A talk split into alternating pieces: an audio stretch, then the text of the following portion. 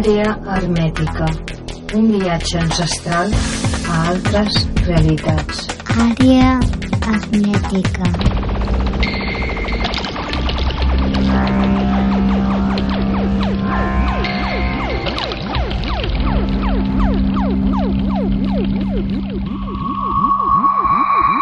Fem un viatge ancestral.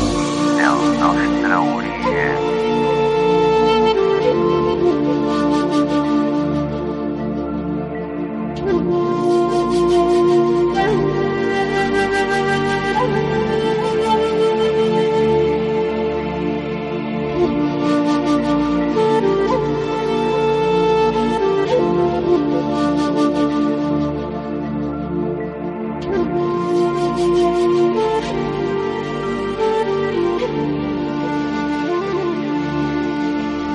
Bueno, ja entrem en plenes festes, benvinguts, cal desitjar a tota l'audiència bones festes i feliç any nou i intentar conservar l'harmonia d'aquestes dates tot l'any i rere any. D'acord, benvinguts a Àrea Hermètica, a l'especial de Nadal. Continguts. Profunditzarem sobretot amb els temes de Bugarak, els ovnis de Bugarak, els abduïts, les canalitzacions de Bugarak, els serveis secrets internacionals a la zona de Bugarak, amb operacions superinteressants com l'operació Lucifer. També tindrem humanoides i entitats desconegudes. Els secrets de l'avé Antoine Bigou, L'església de Santa Marcell a Limoges, la simbologia alquímica hi és present i la seva font miraculosa. Aquí i ara, arqueologia de les altres realitats, entre el fenomen, la mitologia i la història. I agafem direcció als temes que més interessen, especial Nadal 2018. Àrea hermètica. Un viatge ancestral a altres realitats. Àrea hermètica. L'abat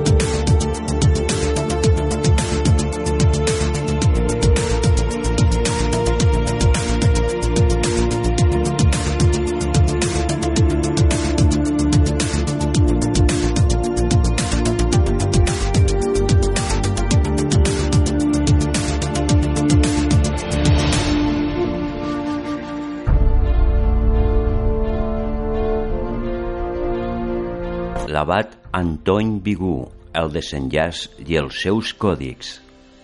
El senyor René Descadellas, en el seu llibre Rens i els seus últims senyors, assenyala que al setembre de 1792, havent-se negat a prestar jurament a la Constitució Civil del clero, va decidir emigrar al mateix temps que altres germans de la regió. Els seus últims dies van acabar tristament a Sabadell, a Barcelona. L'istint de l'avançada edat de l'avé Bigú, el senyor Descadellas està convençut de que aquest valent sacerdot també va passar la frontera els primers dies de setembre de 1792. No obstant i això, la història no s'escriu amb sí o pot ser, sinó amb evidència. Així s'acaba de demostrar que el pare Antoni Bigú no va morir a Sabadell. Millor encara, ni tan sol es va anar de França. De fet, va morir el 20 de març de 1794 a Colllura, al Rosselló, en l'actual departament de Pirineus Orientals.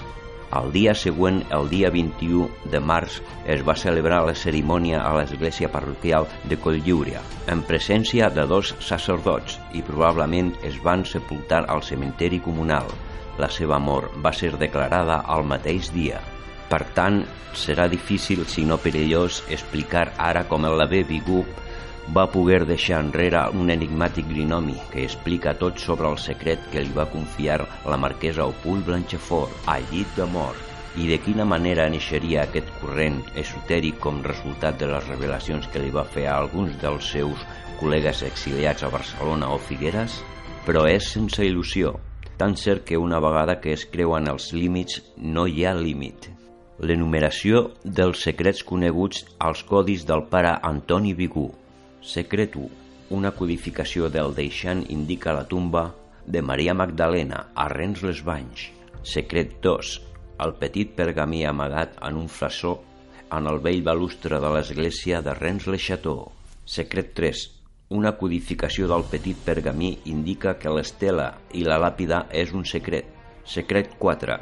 Una codificació del petit pergamí indicava la ubicació del tresor del rei d'Auer II, a prop de les ruïnes de Fàbies, ocultant l'amagatall trobat buit perquè Sunier va passar. Secret 5. Una codificació del petit pergamí indicava la ubicació del petit tresor de l'abat Antoni Vigú, sota de la llosa coneguda com la del cavaller Chevalier. Saunier també va passar. Secret número 6. Una codificació del petit pergamí indicava l'amagatall de tres pergamins en el modelat dels mobles de la Trinitat. Secret número 7. El resultat de la decodificació indica l'existència d'un temple secret construït sota terra i privat de llum, de forma circular que té una longitud aproximada de 100 metres. El seu contingut, molts tresors, documents i tot el que els cavallers templers hi havien amagat. Secret número 8. El resultat trobat de la decodificació indica el tresor visigot real trobat per al pare Berenguer Saunier. El secret número 9. Desxifrant el resultat indica la ubicació exacta del tresor sagrat dels visigots i aquestes són les tres paraules que significa vell, tresor, temple. El secret número 10. El resultat de la descodificació indica la tumba secret número 10. El resultat de la descodificació indica la tumba de la Santa Mare de Déu en la comuna de Rennes-le-Château. Secret número 11. El resultat de la descodificació indica el lloc on es guarden els documents i un testament probablement l'arbre genealògic de la descendència de Jesucrist. Secret número 12. El resultat de la descodificació indica la ubicació exacta de la tomba de Jesucrist i els seus dos fills a Rennes-le-Château. El pergamí de Florí, el primer que s'ha publicat a la xarxa, és autèntic, no els altres. El pergamí de Florí és el primer que s'ha publicat a la xarxa i és autèntic, no els altres. El quart pergamí és un deure, però la ironia del destí. El test copiat és autèntic. Florí, el primer publicat a la xarxa, és autèntic, no els altres.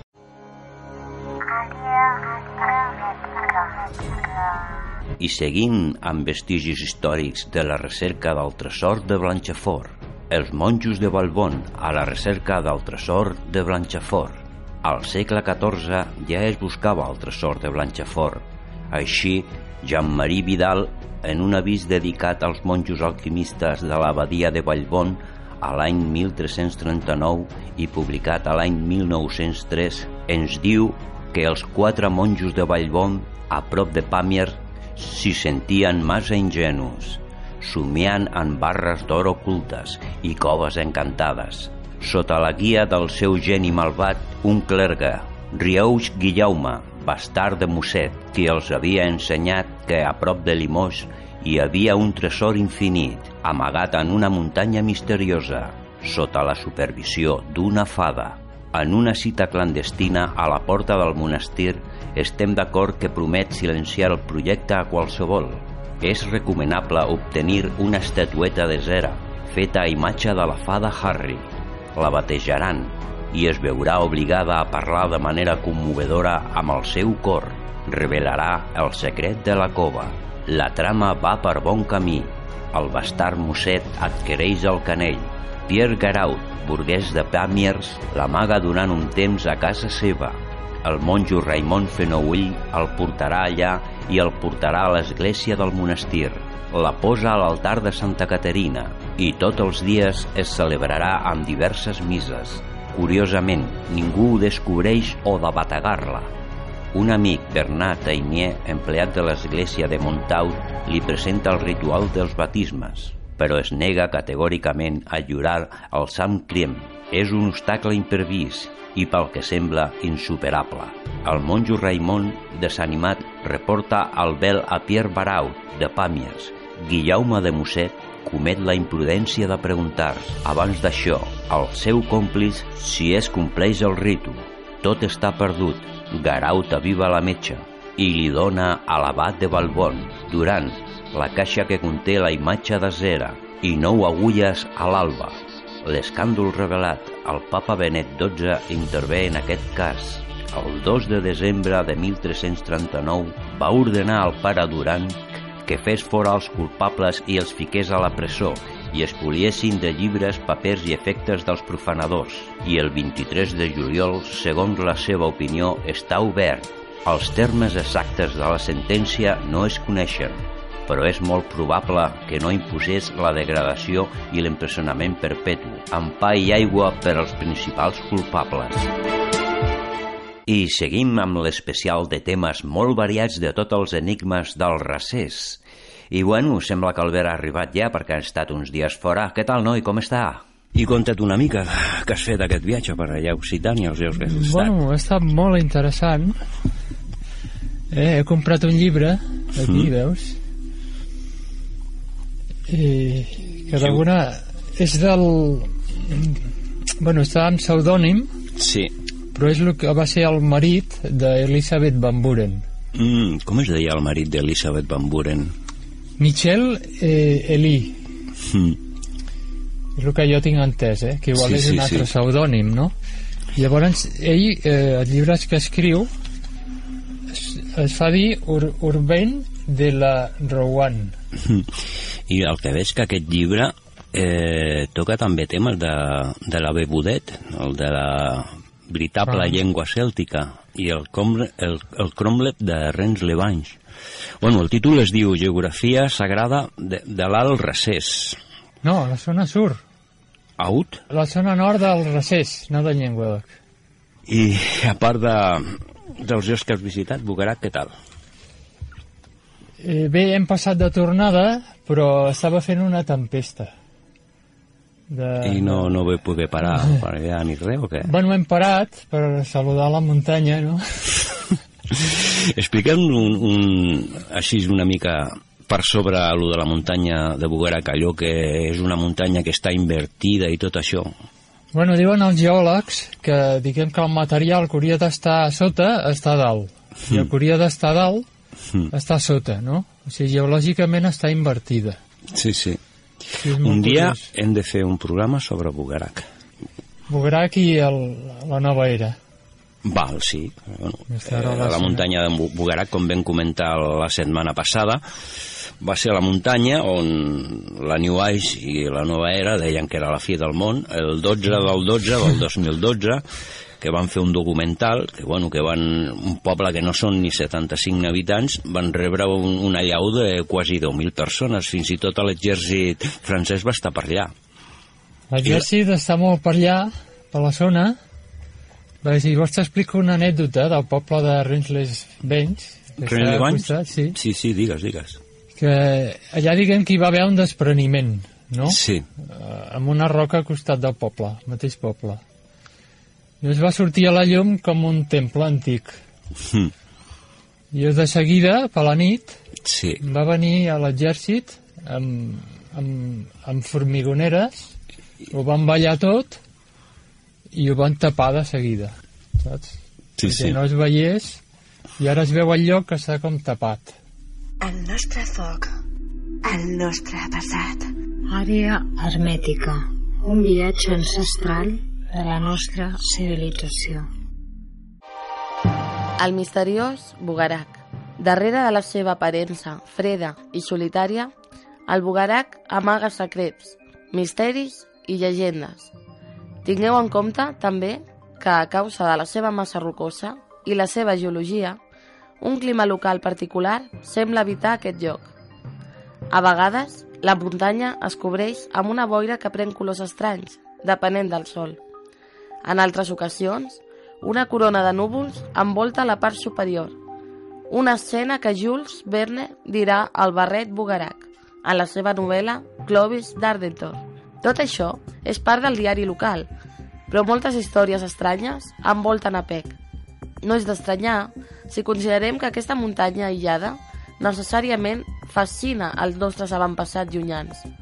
Bugarac, muntanya sagrada i muntanya invertida, també coneguda com la Peix de Taus, el primer índex de material verificable, objectivament que mostra que Bugarak és un lloc especial, és la geologia que ho bufa d'alguna manera. El pec de Bugarak s'anomena muntanya invertida, a causa d'una peculiaritat geològica inusual. L'ordre de les seves capes geològiques s'inverteixen per complet. El que veiem a la part superior ha d'estar a la part inferior i viceversa. Aquest fenomen va ocórrer en el moment de l'era terciària durant l'impuls dels Pirineus. En el moment del moviment de la placa i l'aixecament de l'escorça terrestre, les roques sedimentàries es van arronsar, es van trencar i després es sobreposen. I un lliscament de pedra calcària juràssica es va assentar sobre les margues i arenoses cretàcies. Això explica per què la base d'aquesta muntanya està composta per margues i arenoses que daten de fa 70 milions d'anys i la cimera de pedra calcària del Juràssic superior de 135 milions d'anys. En general, les capes més antigues estan sota de les capes més noves. A causa d'aquesta anomalia geològica, els pols magnètics del lloc es revertirien i es diu, però, que això és només un rumor, que els avions haurien prohibit volar sobre aquesta muntanya a causa d'aquesta anomalia magnètica. Aquesta peculiaritat del magnetisme terrestre seria, per tant, la causa o una d'elles de la interrupció dels pilots d'aeronaus. Recordeu que aquest costat invertit dels jocs que més enllà de l'aspecte geològic podria ser una mena de signatura simbòlica, vol dir que aquí tot va més enrere del que succeeix en l'ordre natural normal. Veurem que ocorren fenòmens que semblen violar les lleis admeses per la física oficial. Sempre ens surten anècdotes, perquè bueno, a vegades del que estem dient es ve el flaix de la informació i de les coses i les anem deixant així, no? però espero que aquest llibre, Albert, quan l'agafis i te'l llegeixis, ho comentis de què va tot, tot, no, el que va. Què és el que hi ha més de misteriós aquella zona de la, del recés? O sigui, a part del, de la història de, de Rens Le Chateau, que, bueno, el capellà aquest, que, què hi ha? Què hi ha? A part Bueno, de... per mi el que hi ha és, és el coneixement espiritual Hmm. de lo que és eh, pues la càbala, Sí, l'alquímia sí. i tot el que és l'esoterisme. El coneixement esotèric que, que ja ens ve, com ha dit aquesta noia abans, Sí. d'Egipte passant per Grècia. El que sí és cert que aquesta, aquesta zona, el que era l'antic comtat del, del Recés, en els últims 40 anys hi ha gent de moltíssimes nacionalitats. Sí. Gent de la New Age, bueno, a part del que comentàvem del 12 del 12 del 2012, de que els, la New Age deia que seria la fi del, del món, o sigui, es veu que aquesta zona està, però des de canadencs, alemanys, anglesos, britànics, Eh, hi havia japonesos, americans, també. fins i tot rabins, a Renlevanys. Ah, també hi ha un hotel, Sí. que és, jo dic que és un hotel maçònic, Hm. perquè tu entres, eh, tens al terra l'escac maçònic, Hm. El blanc i negre, tens, tots són quadres del segle XVIII, sí. i és molt raro. No, a més, veus la gent que va amb el gorro aquell jueu, els que t'atenen, I els, cara, els cargolets allà davant Sí. de les orelles. Sí, sí. I tot és raro en aquell hotel, no? El que sí m'he adonat compte que, bueno, quan anem a l'agost, el riu està ple de gent. O sigui, un poble que està d'acord de que és turisme, de que hi ha turisme i tot, però és que el riu està ple de gent a Renlevanys. No deu ser les propietats curatives. Que deu Sí, tindre. perquè allò hi ha aigües termals. Bueno, són termals. Després, després ve el del riu La Sal, que té un, Exacte. una composició química d'un 30% de sodi, el mateix riu aquell que em Salat. vas dir tu d'anar a Sobrain, el naixement d'aquest riu, i, i té un significat algú als alquimistes, aquella zona. Sí, precisament jo, eh, abans d'ahir, estava sopant a Bugarac, Sí, amb una gent francesos i em deien que inclús el riu Blanc, perquè arriba un moment que es bifurquen, no? Sí. A res les banys, al final del poble. Sí, sí. Que és la Benitier. Mm. Llavors, inclús si tu segueixes el, el riu Blanc, abans d'arribar a Bugarac, Sí, hi ha un pont romànic. sí ja, ja, sé, ja sé quin és l'Ibis. I allà hi ha salines. Així que està ple de sal per tot arreu, aquella zona. La sal filosofal. I són llocs esotèrics, perquè passa el mateix a Cardona. I després també, aquí a Catalunya també hi ha un riu salat. Varios. Sí, el... direcció Solsona, direcció Andorra, on, on està el, eh, una, una zona que es diu el Ceuró, la necròpolis del Ceuró, doncs allà hi ha un riu també salat. No sé quin nom té, però també és un riu sal, de sal. O sigui que Bueno, la, la sal per la, pels alquimistes era el, diguem que, el receptacle de l'energia universal, no? Jo m'he donat compte de que eh, la sal, l'aigua de mar, hi ha molts aquests, eh, no sé, medicina natural, Mm. curanderos, que ho vinculen a l'ormus. Jo crec que és una cosa diferent, no? Bueno, mm, lo, lo que té d'interessant l'aigua de mar Sí, és que té, tens tots els elements de la taula periòdica. ah, Llavors, quan nosaltres tenim una carència sí, d'algun element, això ens supleix. M'entens? Llavors l'ormus seria faria referència als elements centrals de la taula. Són elements eh, metàl·lics i que tenen una quantitat de, de neutrons i de protons bastant alta. No? I llavors aquests elements poden estar en estat ormus mm, o en estat normal, que seria l'estat metàl·lic. Llavors tu, per fer ormus d'aigua de mar, eh, que estarien en un estat normal, l'has de tornar a l'estat inicial de la matèria, que seria l'estat més pur, que seria l'estat Com definiries tu una miqueta així una explicació perquè la gent normal entengui l'ormus? Què és l'ormus? Mm, Tu imagina't que la matèria no és sempre la mateixa, no? Sí, Sinó que té un procés de degradació. mm, És com, per exemple, una fruita sí, Una poma acabada de collir de l'arbre tindria molts elements en estat ormus, perquè està, és vital. En canvi, aquesta poma, després d'un mes, que ha passat un mes, doncs ja es va podrint i ja va perdent els elements en estat ormus. No? Diguem que és el que està associat a la vida. Per això és curatiu, et rejuveneix, saps? Mm, té a veure... Diguem que és un estat inicial de la matèria associat a la vida. Llavors són, són elements que no, no es poden detectar pels mitjans convencionals, convencionals de detecció. Saps? Estava pensant sobre els benedictins i el préssec que hi ha de Sant Cugat, perdó. Sí. Allò és una transmutació, oi? Sembla, perquè inclús s'ha eh, s'ha descobert que tenia pinyol, eh, la pell, no?, amb els estudis que s'han fet. Sí. Creus que els benedictins és l'ordre catòlica més esotèrica que hi ha?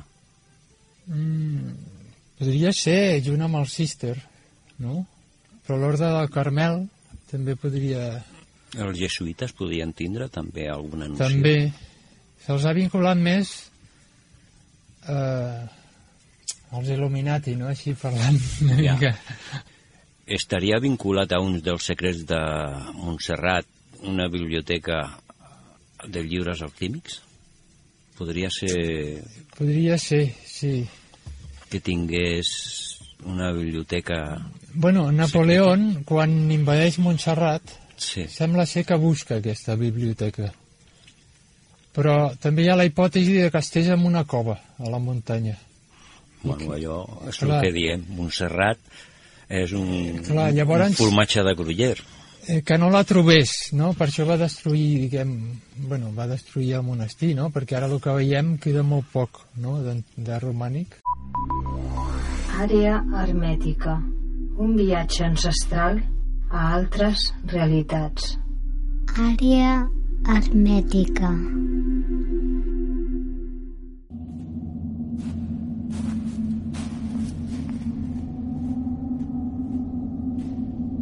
Les persones que fan cim d'aquesta muntanya han reportat sorolls estranys, aparicions, ovnis, llums blanques i éssers blancs mirant-los.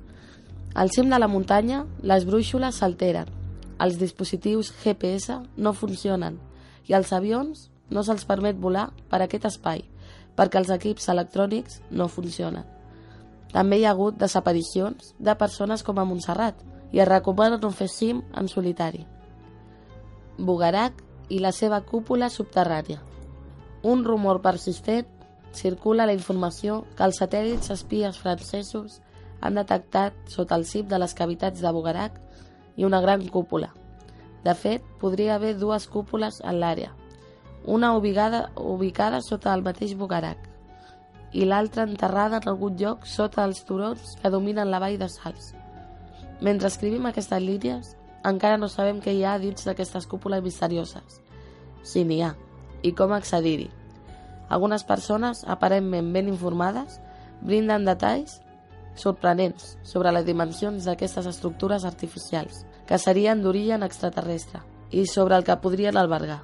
Segons un resident de la regió, el senyor Jean de Rignis, mor en 2001.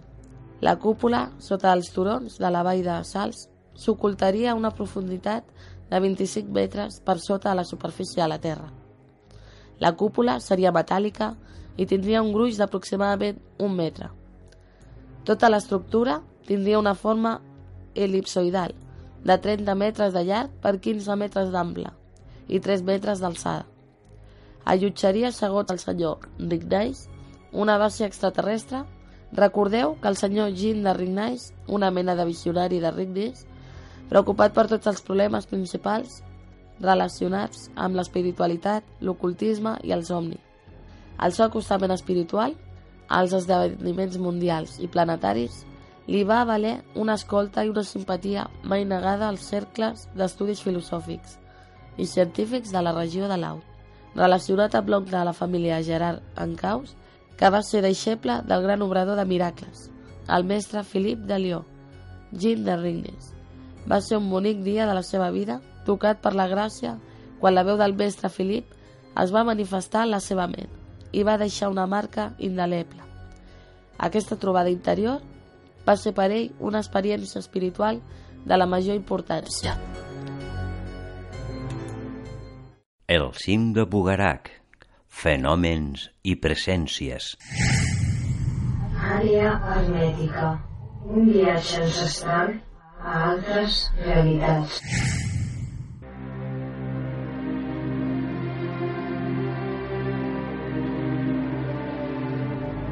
El senyor François Mitterrand va ser vist diverses vegades en Bugarak. Segons testimonis, ell hauria vingut en helicòpter mentre era president de la República.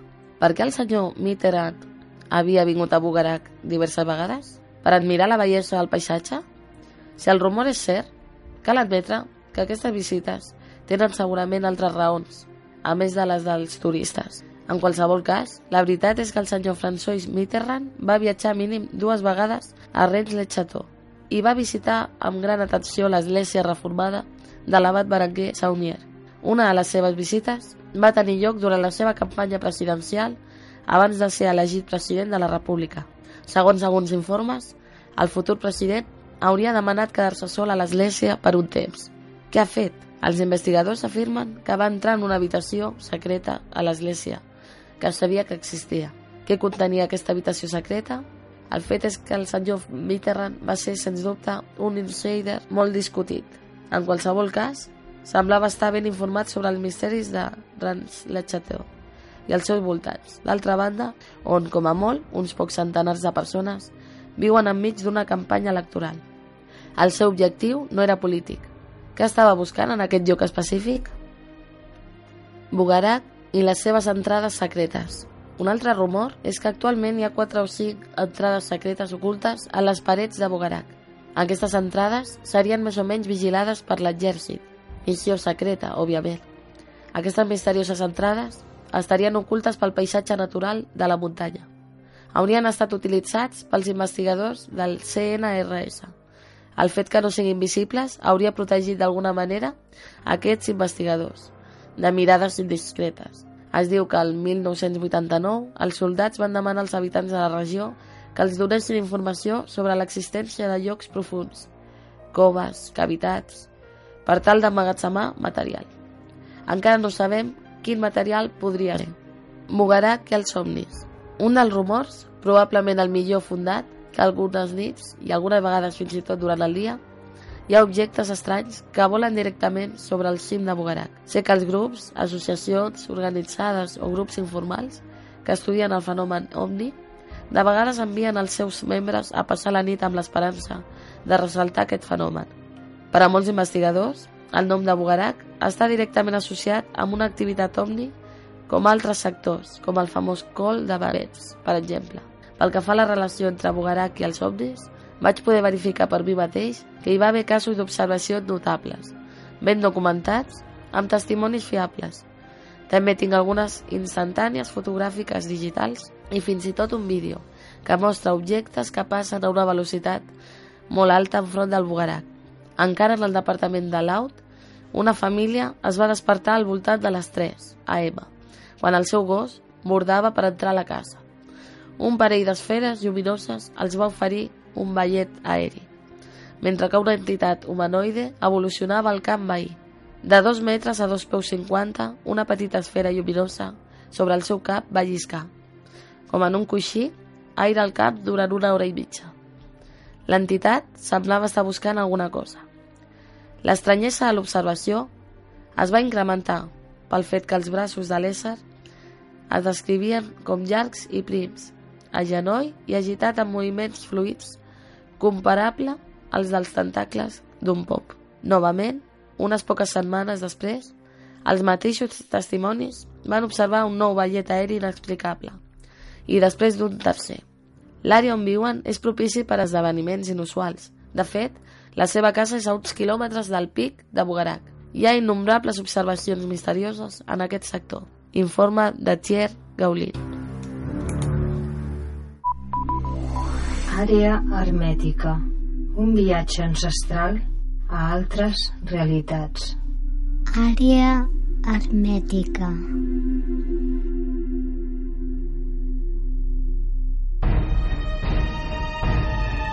De fet, aquesta veu del més enllà la va instar a trobar una vall perduda amb una deessa, un antic castell i una abadia, en algun lloc de la regió de Laut. Quan va descobrir la realitat, és a dir, a la Vall dels Salts, el 1968, aquest lloc històric tan antic va ser per ell el començament d'una aventura mística de tots els temps. Ell mateix, més tard, es va descriure a si mateix com a guardià del lloc. En un casset gravat i dedicat als misteris de Rennes Le Chateau, John de Regnés ens dona més detalls sobre aquest estrany lloc que ocultaria una base extraterrestre. Ens diu que un equip de científics, inclosa una persona que pertanyia a la NASA, hauria sondellat el terreny amb un magnetòmetre de protons acoplat amb un sistema VHL, SIG, un dispositiu de mesurament molt sofisticat que ahir en aquest moment només existien 7 còpies en el món. Amb aquest material exclusiu, si puc dir, l'equip de científics hauria descobert en el subsol una anomalia en forma d'una gran cavitat. Aquest nucli secret, com en diuen alguns investigadors, aquesta porta del temps o aquest vòrtex, alberga una nau espacial extraterrestre o els arxius oblidats d'un saber perdut. Com saber-ho? En qualsevol cas, és molt potser i molt poca certesa, finalment. Un altre rumor persistent. Els avions que volen sobre la regió reben instruccions de no passar per l'àrea de Bugarak. Aquesta instrucció provindria del fet que tots els instruments de l'aeronau s'interrompien tan aviat com sobrevolessin aquesta muntanya. Aquests errors dels instruments s'originen a partir d'una anomalia magnètica possiblement relacionada amb l'anomalia geològica esmentada en el paràgraf 3 anterior, la muntanya invertida. D'aquí el seu origen natural. però aquesta anomalia magnètica també podria ser d'origen artificial, és a dir, provocada, per exemple, per una màquina oculta sota la muntanya. En qualsevol cas, les pertorbacions magnètiques serien reportades regularment en aquesta àrea. Els telèfons mòbils quedarien sense cap raó aparent fora de servei. No es va poder contactar a un corresponsal en apropar massa a prop Bugarak. Els ordinadors portàtils també serien danyats irreparablement. Fins i tot va succeir que les bateries de les càmeres de vídeo VHS es fonen literalment. Un surfista que havia anat al lloc hauria rostit a la graella. Segons el seu testimoni, dos ordinadors portàtils i gairebé cremar una tercera. Però afortunadament per ell, només una línia de píxels a la pantalla estava funcionant més. Tot això sembla molt misteriós, però també hi ha vídeos a internet que mostren avions de passatgers que s'acosten molt al PEC, sense que aparentment pateixin grans danys. Llavors, a qui creuré? Un simple xec amb l'aviació civil, per exemple, a dalt. Reproducció artística de l'Arca de l'Aliança. Aquest misteriós segur se suposa que té poders extraordinaris. Seria perillós acostar-se massa i fins i tot simplement tocar-lo. Veritable casa de Déu. I en certa manera, eina de la manifestació de Déu a la Terra, l'arca és un dels objectes més sagrats en la història de la humanitat. Àrea hermètica. Àrea hermètica.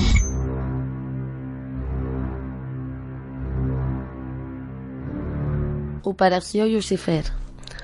El CNRS francès, Centre Nacional de la Research Scientifique, va realitzar un secret una sèrie d'excavacions entre 1980 i 2002 a la cova de Chinchoy. Curiosament, l'excavació estaven involucrats científics d'Israel, dels Estats Units i fins i tot de la NASA. Quan els vilatans varen investigar i obtingueren la resposta de la Direcció General de Seguretat Externa, estava realitzant un estudi arqueològic a la recerca de rastres del període del Neolític. Mai va tenir informació d'aquests rastres.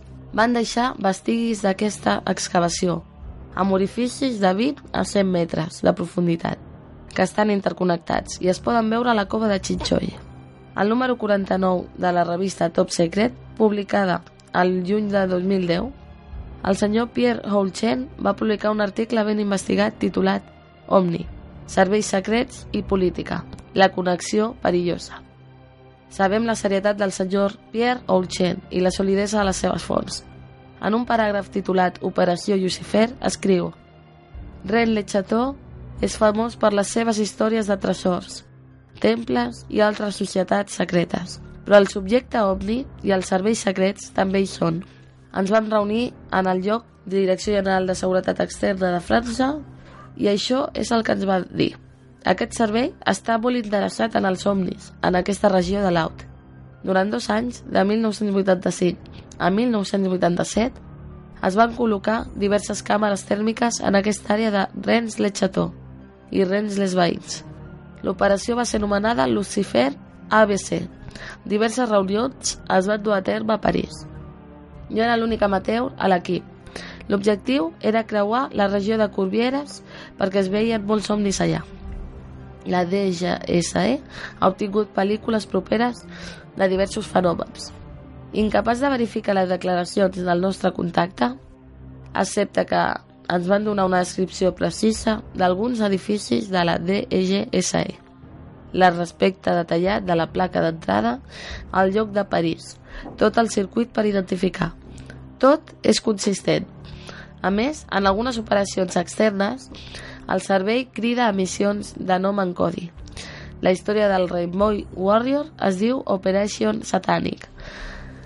Relació preocupant amb l'operació Lucifer ABC de l'AUT. Però com el seu nom indica, la DGSE es paguen les accions fora de les nostres fronteres. Així que aquí no s'enganxa. El testimoni és seriós.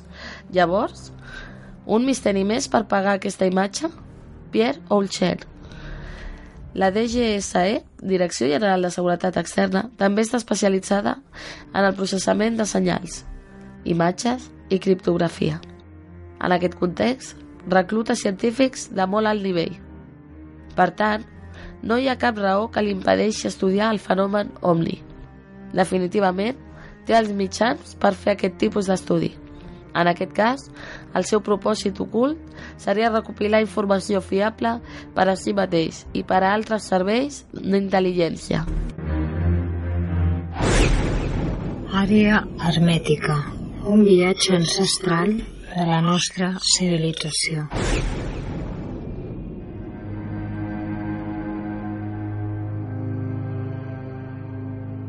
El cas de l'investigador Daniel Betex. Daniel Betex, ciutadà suís, investigador apassionat pels càtars, va estudiar l'àrea de Bugarak, poc prospectada en aquest moment. Primer, l'estudi de registres antics de la regió és el que genera un interès que creix en els recursos miners i subterranis de la ciutat i els seus voltants. Betex reconstruís al camp una cronologia estranya des dels documents trobats per una universitat. Atès que aquestes observacions i documentacions, Daniel Betex considera, en principi, la possible existència sota la muntanya Bugarak, un d'aquests famosos accessos al mític món subterrani. Després, per donar-se compte de la ubicació i, finalment, per assegurar-se el llançament. També assenyala que la tradició d'obertura obstruïda, el pec de Tsaus, condueix a un curs d'aigua subterrani tranquil, profund però transitable.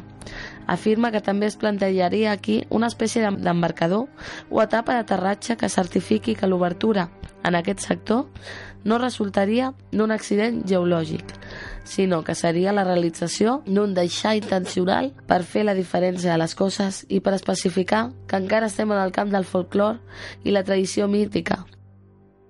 Aquesta precisió és essencial perquè aquí ara s'acosta discretament, promocionat en veu baixa per alguns fanàtics del tresor de Rens en aquesta regió. L'aura misteriosa del famós Arca de l'Aliança, el presumpte dipòsit seria curiosament sota Bugarak. Hi ha fotos fetes per Daniel Betex que mostren alguns rastres descoberts. En una cavitat, en diverses pedres a la muntanya de Taus, muntanya de Bugarak. S'ha d'admetre que aquestes imatges mostren en primer pla diversos grafits, entre els quals hi ha una mena de cofre en una gitera, recordant una mena d'arca. En el fons d'aquesta vista, un paisatge correspon en realitat al cap de Bugarak. Es rumoreia llavors que Bètax estava buscant aquesta famosa relíquia dels temps bíblics que hauria localitzat gràcies a aquestes fotografies, precisament sota de la muntanya de Bugarak. Els rumors no són molt seriosos. Daniel Betex triga molt temps a localitzar amb precisió després de moltes reflexions el lloc de la seva recerca. Un cop determinat el sector, planeja, per treballar en silenci, amagar el lloc de manera radical. Després, es compromet a portar el material que serà necessari per al seu treball. Mentre esborra les pistes, Betax estava buscant una antiga cavitat perduda en els flancs de la muntanya Bugarak.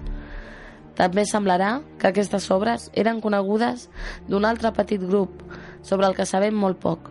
Daniel Betax, òbviament, necessitava informació addicional – al poble de Bugarak. Després, al voltant de 1988, tot anirà molt ràpid. L'home, generalment d'una calma de la qual mai abandona, està en un estat d'excitació inusual. Afirma que gairebé ha arribat al final del seu moviment de terres i com a màxim de 4 a 5 dies el separarà de l'objectiu final i que la riquesa arribarà aviat. És a partir d'aquest moment que Daniel Betex tindrà problemes de salut molt greus.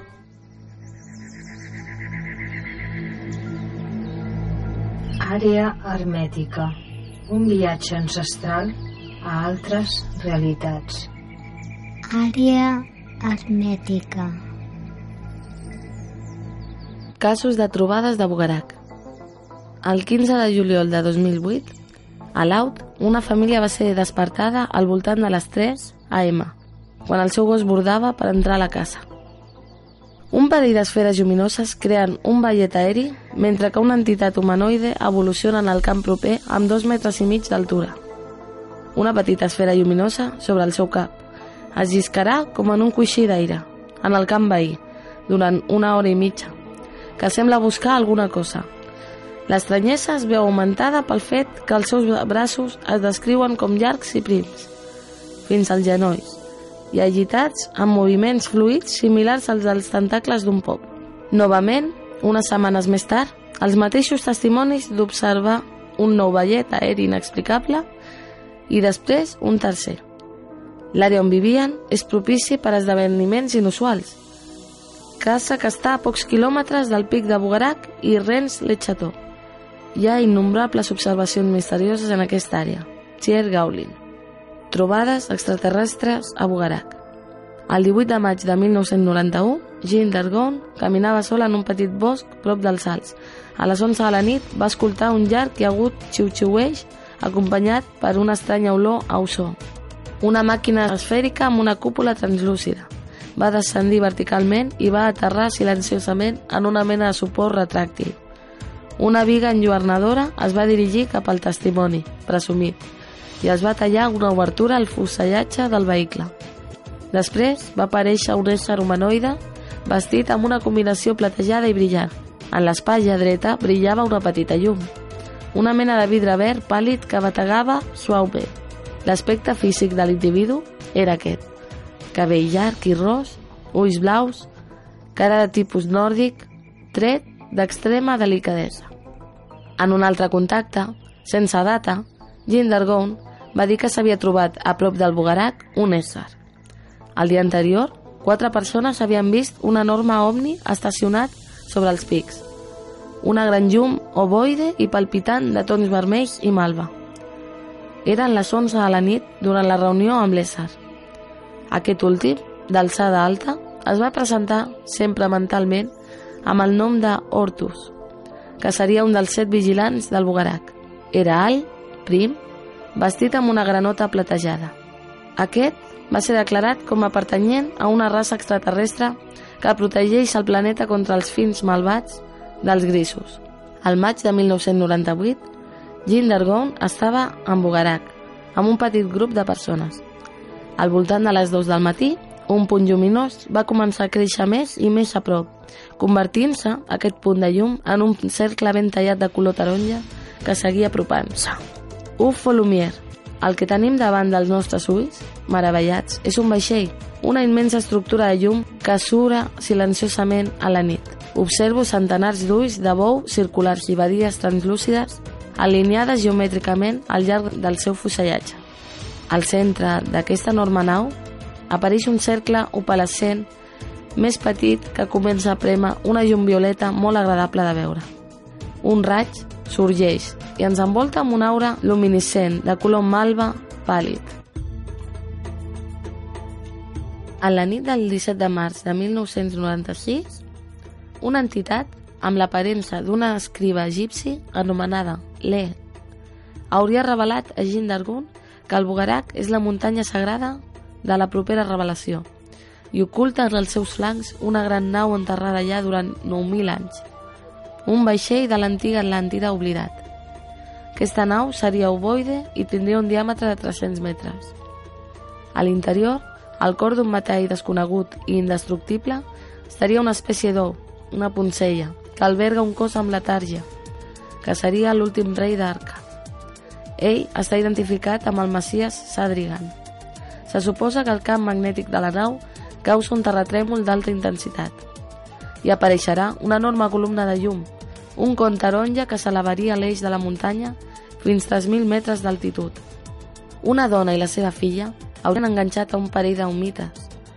Altres testimonis haurien vist venir a ells una capa de boira que sorgia del no-res. Aquí hi ha un cas reportat pel l'ufòleg Thierry Gauli el 15 de juliol de 2008. El gos bordador va despertar una família al voltant de les 3 AM. Després van observar el ballet aeri de dues esferes lluminoses, mentre una entitat humanoide es movia en el camp veí. Una de les esferes es va moure durant una hora i mitja sobre la superfície del camp. En els dies que van seguir, el mateix espectacle es va repetir dues vegades. Vaig esmentar aquest cas dalt. El 26 d'agost de 2009, Marie France i Alain Past observen una entitat lluminosa al llarg de la carretera que condueix a Rennes les Valls. Una mica més lluny, tres enormes discos plans onegen sobre els camps i després desapareixen de sobte.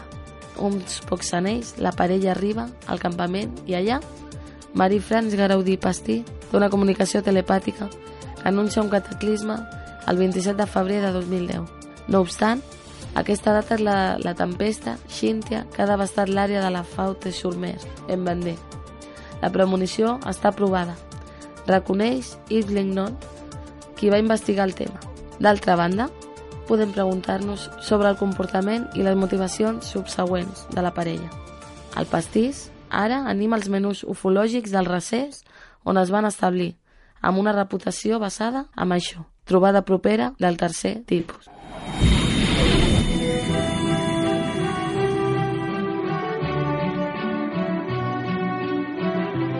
Mites i llegendes de la nostra creació. A Facebook, Secrets del Pirineu. A Hermètica.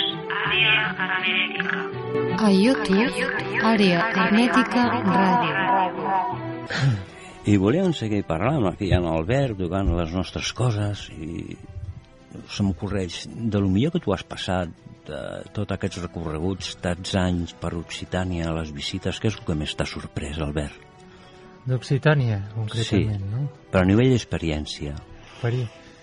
Pues una muntanya.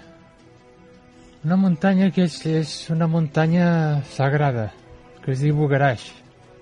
Me'n recordo... Coneixes, no? Sí, em recordo que TV3 va fer un documental sobre Bugarats, el fi del 12, món, no? del 12, I una pel·lícula, també. Sí, sí, que allà tota la New Age anava perquè deien que era la fi del, del món.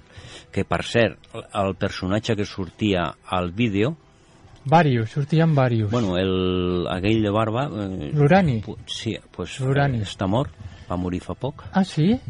Eh, Pues primera notícia. I, bueno, No era gran, era, tampoc. No era no ho molt sé, gran. però tenia una malaltia crònica Ah, i sí, és veritat, m'ho van dir. va, va morir d'una hepatitis Mm. i, i era famós doncs, bueno, perquè el vídeo aquest que van emetre per TV3 sobre Bugarak doncs, sortia ell i el nen i m'hi han recordat eh, d'aquesta història però hi ha moltes més coses o sigui, a prop de Bugarak està la porta de l'Atlàntida Sí, recordo que allà vam trobar en Henry Lincoln, a l'autor de, del llibre famós dels anys 80.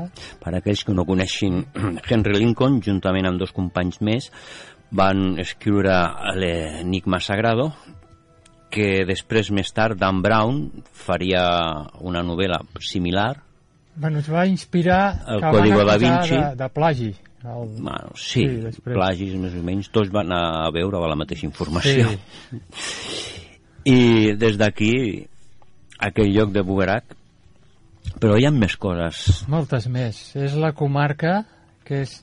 Fixa't que allà venia, segons, segons el guia d'un poblet que està allà al costat, que és Alet Leven, Sí. la família de Nostradamus. Venien d'allà, que després van emigrar a la Provença. No sé si has estat a la recordo- casa de recordo quan, quan la vaig visitar, me'n recordo que quan ho vam visitar m'ho vas dir, però no vaig aconseguir localitzar-la, només vaig anar a veure el que és l'abadia de Notre. Dame i després la, la parròquia de Sant André. I Sant Salvaire, Sant Salvador. Aquella sí, és la que em vas a dir de, a, dalt, a pujar-la, que hi ha aquell petit eh, megalit que és com un triangle, una mica més Sí, amunt. i que allà feien rituals la, als maçons. Fan, punt telúric. totalment. Sí, sí. Després també tenim, bueno, Terrens Leixató ja no diríem res, Bueno, perquè és és, és- un remastegat. Hi ha tanta cosa. És un remastegat Però i, bueno, hauríem de fer un programa només per això un dia. bueno, però ja sabem de que al principi ens feia molt, ens cridava molt l'atenció i així i tot, però ja quan veus de que hi ha moltes molta, molta pasta d'un mateix molta tema, palla, molta palla, sí. molt remastegat, Sí, l'únic que queda que és l'entorn i bueno, a l'entorn comarca. encara, hi ha essència per anar a trobar coses sí, moltes, moltes. mm, jo eh, aquesta primavera vam estar en un lloc que també ho vam comentar amb tu eh, la, la capella de Santa Marcell allà a Limoges Ah, sí, molt important, està molt important. Notre Dame de Marsell. on està la font d'aigua miraculosa, com el mateix que comentava Sí. en José María, Ah, és el mateix. i un lloc molt visitat per alquimistes. Sí, de fet allà diuen que havia anat Eugen Canceliet, Mm. saps qui és, no? Eugen? Sí, sí, Eugen Va ser Canceller. el, el, el que va donar a conèixer eh, els llibres de Fulcanelli. Foncanell també va estar, oi? És que, a veure, Fulcanelli no se sap qui és. És com un pseudònim. Bueno, no, no deien que era Nicolás... Ja, però això són especulacions. Es diu que era un grup d'intel·lectuals de francesos, de Sí. París, que van crear aquests llibres entre tot aquest grup, que serien un llibreter, que era Pierre Dujols, Sí. eh, un artista plàstic, que és el que feia les il·lustracions, que era Jean-Julien Champagne, Sí? i algú més. També es parla de Suaver de Lubitsch, no? No sé si has sentit a parlar.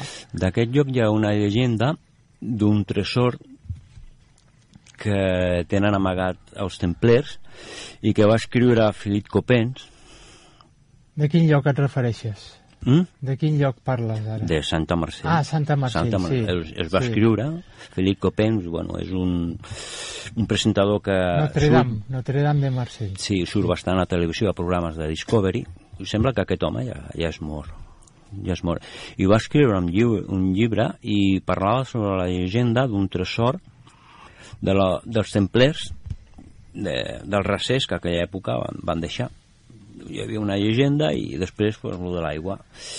I després tenim altres coses més No, a ja- la zona. Jo vaig descobrir l'última vegada Mm. que hi vaig anar, que va fer fa un any, i ara haig de tornar al mateix lloc. Aviat Sí. torno, aquest mes. Sí. Un quadre alquímic. Sí? Sí, perquè jo li vaig fer una foto Sí. i vaig dir, aquest quadre és alquímic. I llavors la vaig, la vaig passar amb un alquimista que conec. I ell em va fer la descripció, me va, vull dir, me va desxifrar què volia La dir. simbologia tot allò. que hi havia. sigui, hi havia els tres colors de l'alquímia, el negre, el Mm. blanc i el vermell.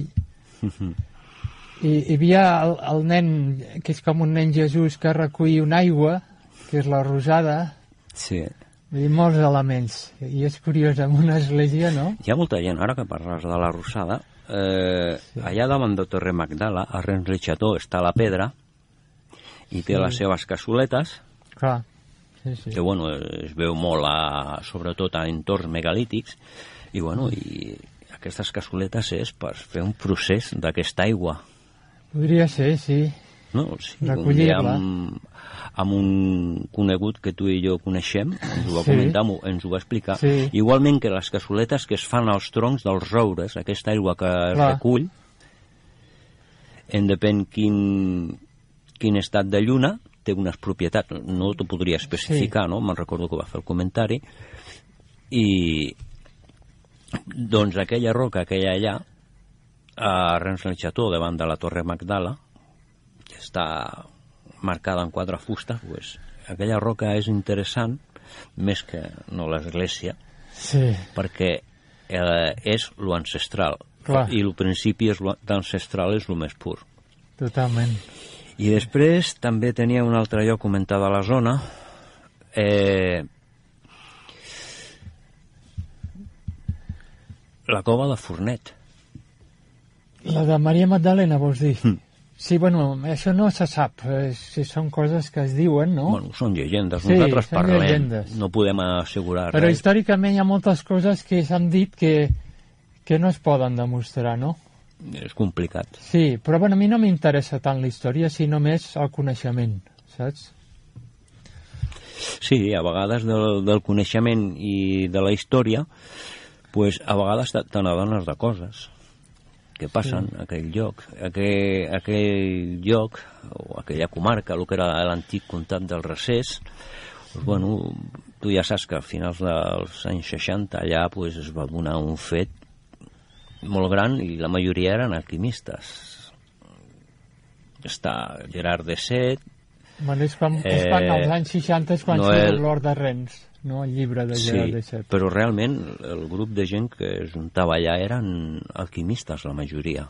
Jo crec que era més el motiu que no la història del capellà de la Sí. Vall Saunier, sinó es reunien allà tota aquesta gent que estava el, el, el, Gerard de Set, Sí. Noel Corbú, Sí, aquell bueno. que li van disparar al cotxe, Aquest va ser el, el, el primer, el que li va comprar a la, al seu nie, bueno, a la, a la, la que era la, la, la majordoma, la Marida Mm. després Narna. estava el Henry Bution, Sí, que va ser el que li va comprar en el- en l'hoteler, que era el, el Noel Corbú. es veien les fotos penjades per internet, a no sé quina pàgina, de, era un Citroën Sí, blanc, jo, la, jo ho vaig arribar a veure fa temps. i es veia allà villa- metrallat darrere. A la Villa doncs- Betània, allà amb els forats de bala.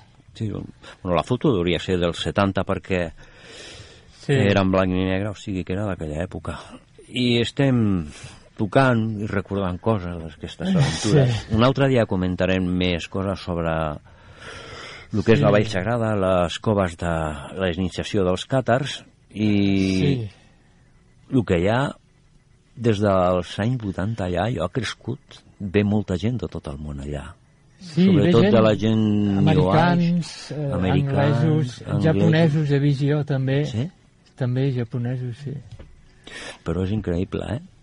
Molts, molts. Sobretot Molts a, anglesos, holandesos. bueno, la majoria de, de Alemanys, britànics també. han vingut, han comprat les cases, han fet una mica Sí. de negoci i quan s'han cansat han marxat.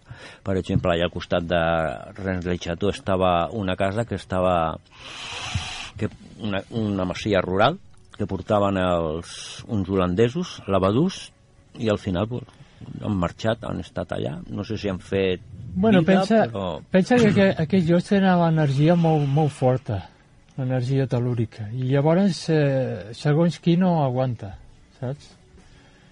pues a Lavadús vaig veure jo una vegada unes fotos que no sabria com descriure- descriure-les perquè era un, pues una passada, eh? Unes fotos però impressionants i suposo que estaria vinculat a energies telúriques o, o coses així. I de fet, eh, una vegada vam estar, però el que passa que no, no ens van deixar passar. Es veu que estaven tractors descarregant Ah, tota la sí. collita i és un camí rural i per això no ens van deixar perquè les màquines aquelles foten 3 o 4 metres d'amplada ja saps. Sí. Només que entres al, al poble de Rens ja veus la, la senyal de direcció prohibida.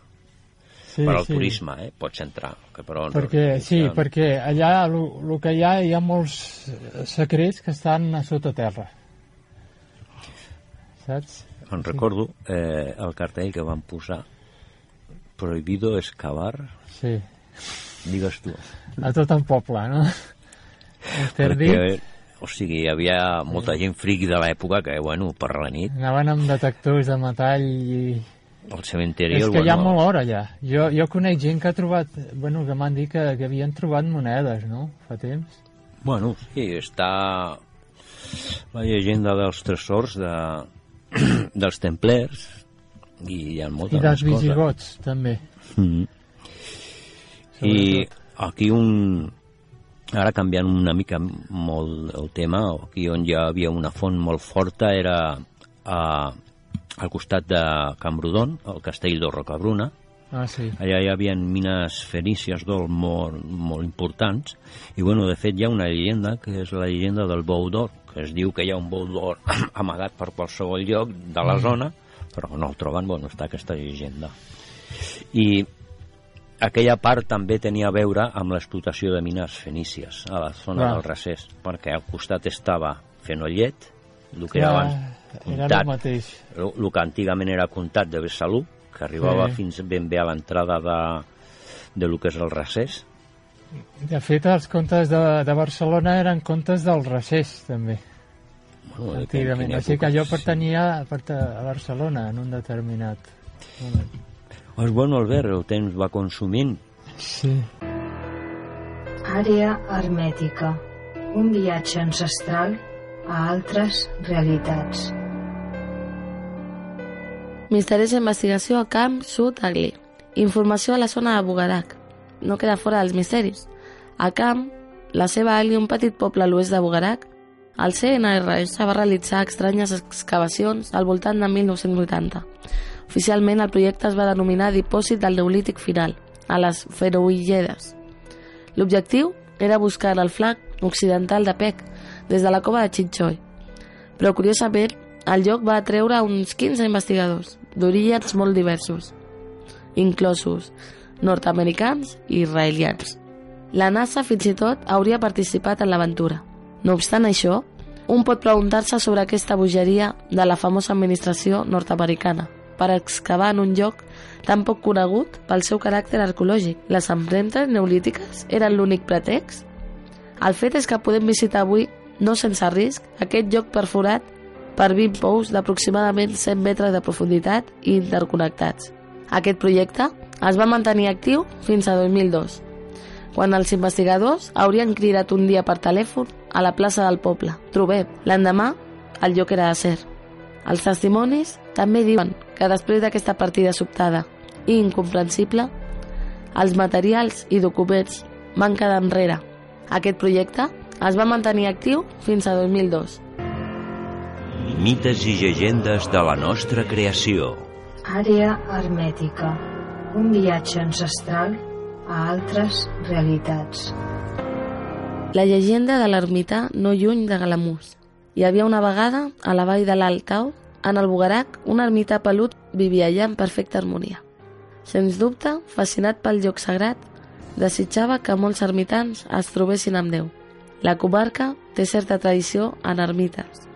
El de Galamus, no lluny de Bugarac, és impressionant per la seva construcció al costat del penya-segat. Un cert sacerdot, Josep Chirón, va passar fins i tot alguns anys abans que l'ermità fos abandonada el 1936. Els rumors populars informen que una vegada en una cerimònia es va celebrar la vida d'aquests ermitans. Així, en Bugarac, el dimecres de cendre, un jove del poble es va disfressar d'ermità pelut, barbut i pelut. Igual que a la festa de Halloween, ell anava amb un grup de joves que tocaven de porta en porta per demanar menjar. Els que van tenir l'audàcia de rebutjar van ser ruixats amb una barreja d'aigua i cendres barrejades. El Bugarac inspira a Jules Verne. Hauria aquesta muntanya de ser tan important que fins i tot Jules Verne es va apropiar d'ella en una de les seves aventures. Clovis d'Ardentor, poc conegut, però representa un exemple perfecte de codificacions que el novel·lista va sol·licitar per qui vulgui seguir-lo en aquest laberint. Per començar, cal recordar que el llibre va ser publicat el 1896, una data particularment simbòlica que incorpora el famós 681. Berenguer Saunier està llavors a la finalització completa de la seva església. Pura possibilitat, és clar, però després, com explicar aquest títol, Clovis, que va portar els visigots als Pirineus, i d'Ardentor, que ens ofereix un bon lloc de paraules en Clovis d'Orarden, o més precisament, ell o l'ardent descendència de Clovis, els merovingis. Per comprendre aquesta vella paràbola, cal tornar a la història dels merovingis, els seus misteriosos descendents, i el Sillabert IV, el fill, descendent del perdut rei Dragobert II. Charles continua amb un altre personatge central, el capità Bugarac a bord del seu vaixell Argelès, i el llegeix al revés per descobrir Salagral o simplement Xeix els Alts. Recordem també que a prop del Bugarac hi ha un jugaret a nom dels capitans. Aquí és decididament una oportunitat molt persistent. A l'apassionat hi haurà comprès que no es tracta d'unes poques coincidències capritxoses, sinó d'un escriptor brillant iniciat en el secret de Rennes. Altres seguiran el mateix camí que Edgar Allan Poe o Maurice Leblanc. Jules Verne coneixia el Bugarac i més. Com a prova, la seva novel·la Clovis d'Ardentor. Jules Verne va néixer el 8 de febrer de 1828 a Nantes i va desaparèixer el 24 de març de 1905 a Amiens. Va publicar la seva primera novel·la el 1863 en l'editor Pierre Jules Hetzel i la seva obra es completarà durant 40 anys amb 64 volums, dedicats als seus viatges extraordinaris. La seva obra colossal es traduirà en tot el món.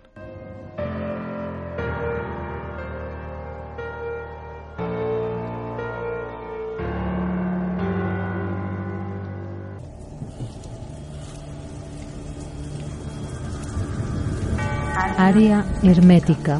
Àrea hermètica. Fent un viatge ancestral del nostre origen. Àrea Hermètica. Àrea hermètica. Mites i llegendes de la nostra creació. Civilitzacions ancestrals. A Facebook, Secrets del Pirineu. A YouTube, Àrea Hermètica Ràdio.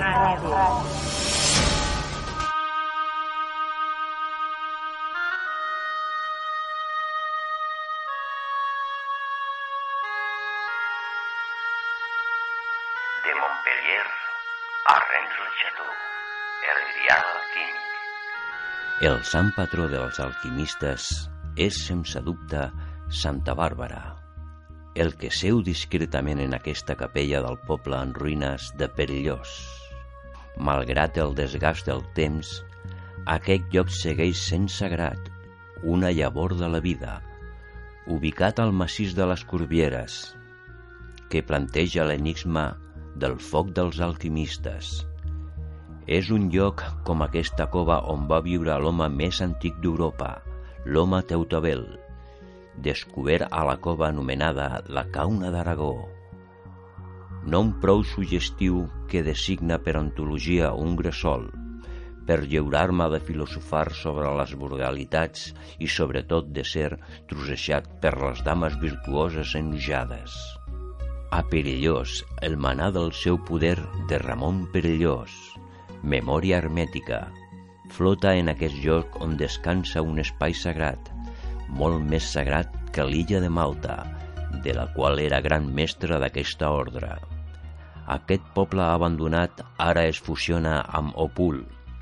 Així desapareix el passat extravagant d'un dels més grans senyors del rei d'Aragó que va tenir just el seu temps, en un missatge des del més enllà de la tomba, per transmetre la falama de les tres peres alquímiques. Raimon Gossets era el dignatari d'una prestigiosa societat d'alquimistes de les Corberes. Els germans majors de la Rosa Creu era el braç dret d'un adepte famós de l'alquímia, Teresa de Lubac. Record de passada que el corp era el primer rang del set d'una iniciació precristiana i poderosament mística, que tenia el seu temple a les Corberes. El segon rang va ser cridat l'ocult, amb el que segueix més entrenament. El tercer rang era el guerrer, el que més tard es va fusionar amb l'exorcista amb la iniciació cristiana. El quart nivell era el lleó, o l'accés al primer grau d'il·luminació i, per tant, una primera demostració d'alt domini. El nom del golf de lleó és una de les marques d'aquest grau com les corbieres. Som la marca dels corps. El cinquè nivell era un nom genèric, era el nom de la gent amb la qual vivia l'iniciat, Narbona, Carcassona, Gàlia, Occitània, Provença, el Recés. Alguns d'aquests noms van romandre com cognoms.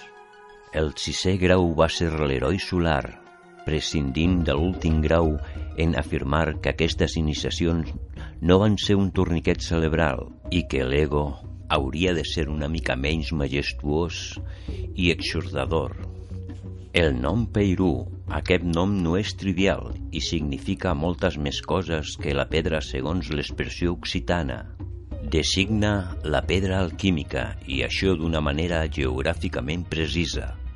La muntanya Peirú, a Montpellier, és l'eco d'un altre Peirú que li dona un cert allaurament a l'enigma dels misteris inseparables de Rennes-le-Château.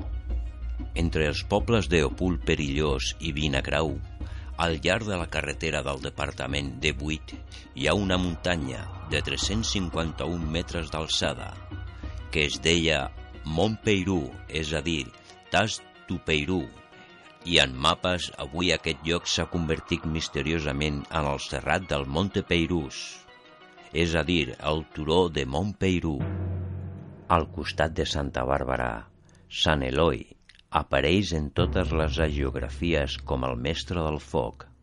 És l'anàleg a Prometeu, que va robar aquest misteriós foc de les forges de volcà i els alquimistes no poden prescindir. És l'anàleg a Prometeu, que va robar aquest misteriós foc a les forges de volcà i els alquimistes no poden prescindir. En aquest foc de volcán i heli, Funcanelli, la unió del volcà i l'heli, va fer el major homenatge en el seu pseudònim, en signar les seves dues obres mestres en l'art d'Hermes. Pel que fa al grial, sembla totalment aliè al cas, la paraula grial deriva de la paraula occitana designada com un plat en terracota. Grial i peulla són el mateix, però el grial també és un ordre místic i concret ben descrit per la mística de Catherine Emmerich. Però el grial també és una ordre mística i concretament descrit per la mística de Catherine Emmerich és un calç en dues nanses que va ser cedit a Abraham per al gran sacerdot Melquisedec. Existeix en la terra en un lloc tancat. El primer camí passa per al descobriment del grial alquímic. Àrea hermètica. Àrea hermètica. Fent un viatge ancestral del nostre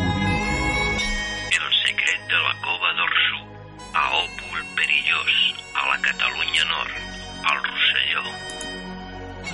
Com cada any a les alçades d'Opul, els organitzadors de l'operació Canòdrom envien missatges al futur i al cel, buscant la terra i amb l'esperança d'obtenir una resposta.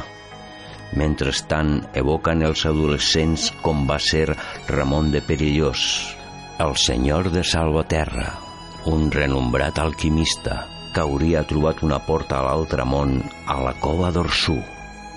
Quina és la connexió entre aquest lloc i el futur llunyà? Per què una nena de 10 anys comença a dibuixar éssers elementals dins de la cova? Quina connexió hi ha? És una porta dimensional per a altres realitats? El que sí és cert, moltes persones dins de la cova d'Orsut han obtingut canalitzacions, connexions amb altres realitats. Podria ser dins de la sensibilitat d'una persona poder canalitzar dins de la cova.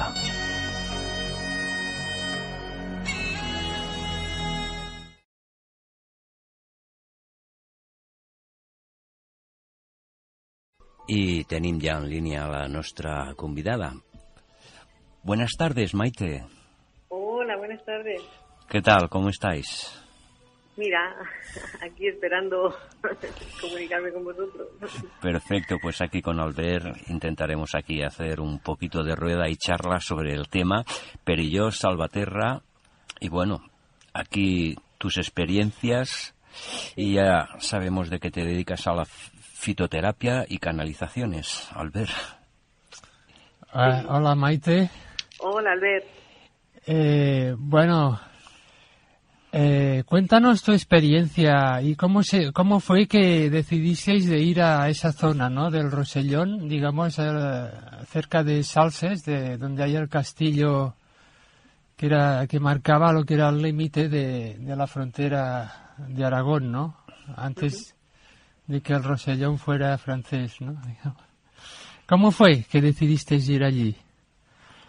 A ver, eh, esto surgió, bueno, a través de, una compañera con la que trabajo, bueno, trabajo, contrastamos información a nivel de, porque hacemos canalizaciones y, y bueno, entre, entre ella y yo pues eh, vamos contrastando información. Y esta chica fue la primera que tuvo el contacto con, con la zona de Opul Perillós.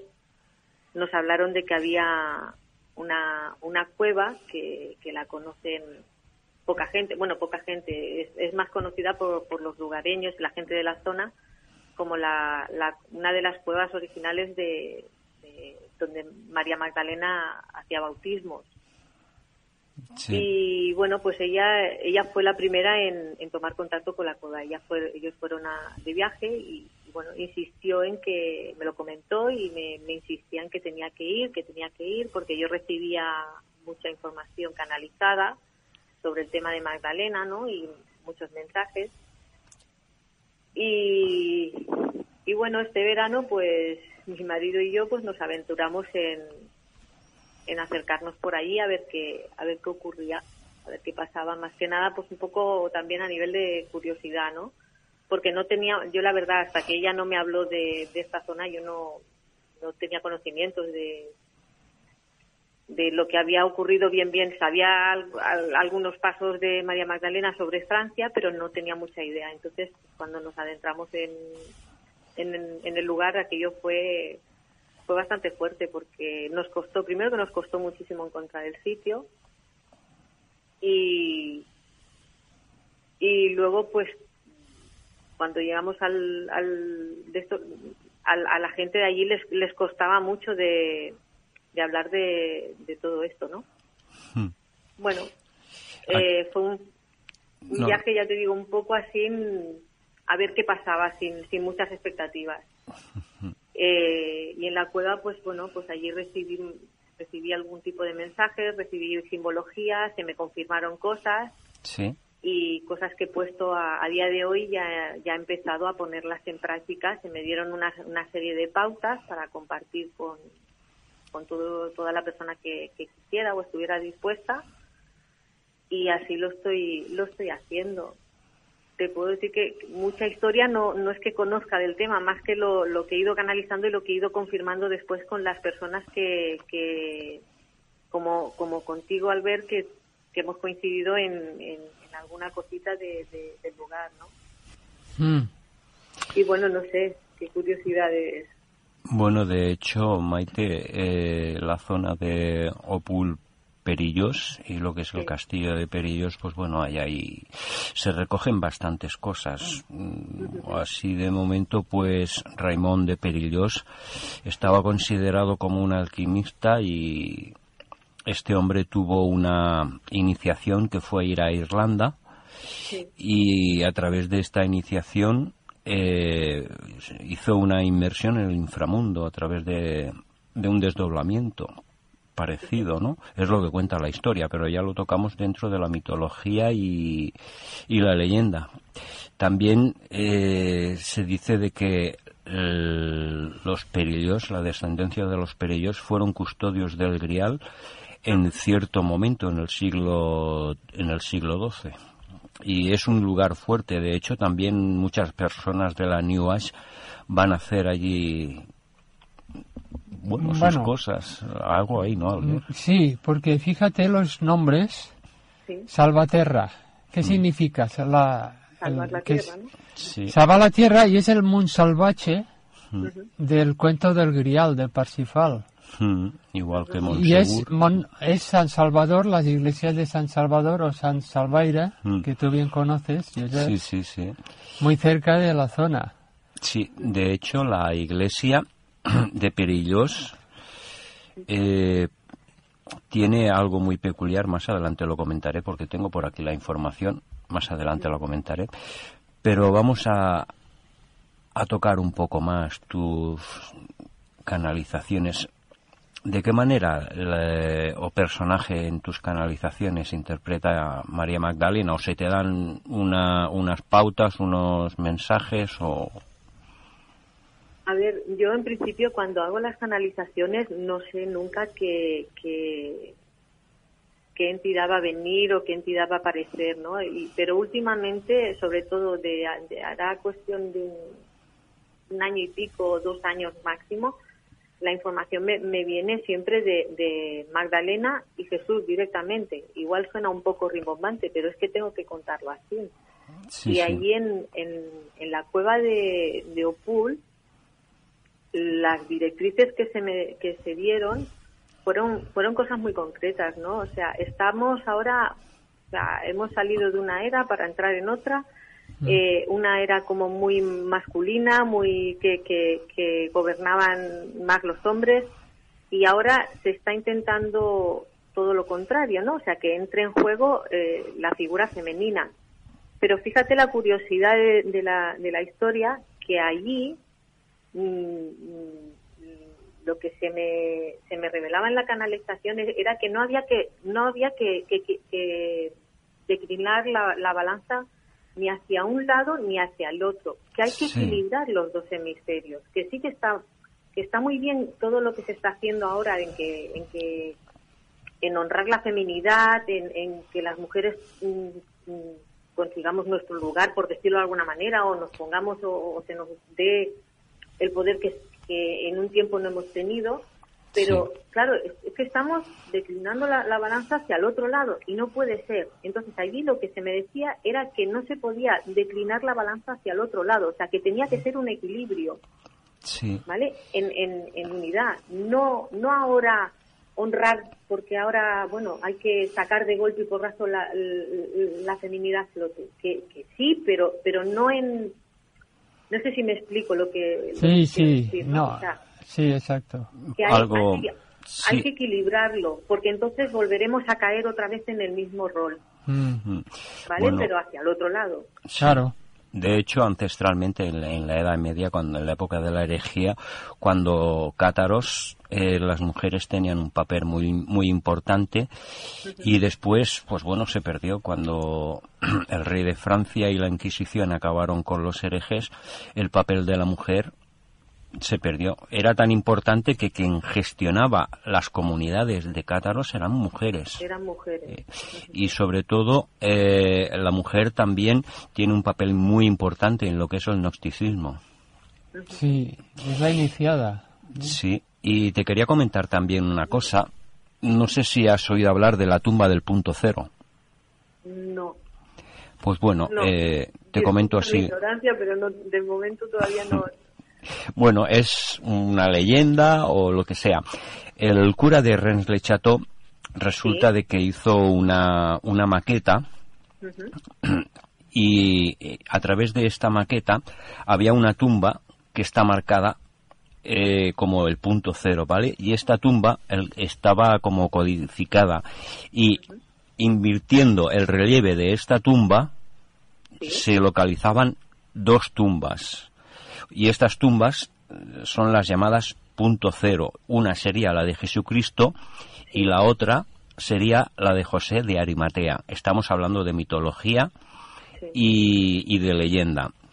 Eh, cierto tiempo más adelante, la Universidad de Perpiñán hizo un estudio de resonancia y pudo atestiguar de que en esta tumba del punto cero, pues no había ninguna cavidad y no había nada, ¿no? Pero es interesante porque, bueno, eh, historias de André Ducet, Ah, sí. un personaje que toca muchas las historias por allí.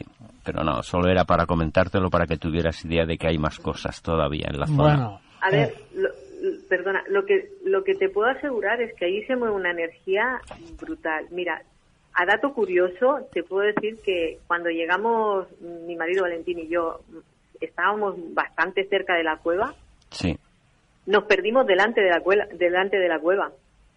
Empezamos los dos a tener como una especie de tira y afloja, no nos poníamos de acuerdo de encontrar. Y esto te lo, os lo cuento un poco a modo curiosidad, ¿vale? O sea, eh, Te puedo decir que eran, estamos hablando en el mes de agosto, Sí. para la, la- el día, bueno, el día 12, 12, 13 de agosto, si no me equivoco las fechas.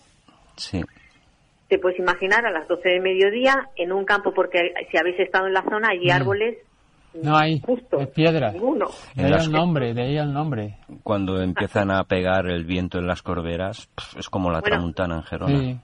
Nos achicharramos vivos, Sí. pero entramos los dos en un poco de, en, en conflicto, pues es por aquí, no, pues es por el otro lado. Hubo un momento que, que pusimos cordura y dijimos, vamos a pararnos, vamos a respirar profundo y a ver qué es lo que pasa. Hasta que no llegamos a ese equilibrio que os comento de antes, yo considero que, que fue ahí el tema, hasta que no llegamos a un equilibrio y nos pusimos los dos de acuerdo, no encontramos el camino.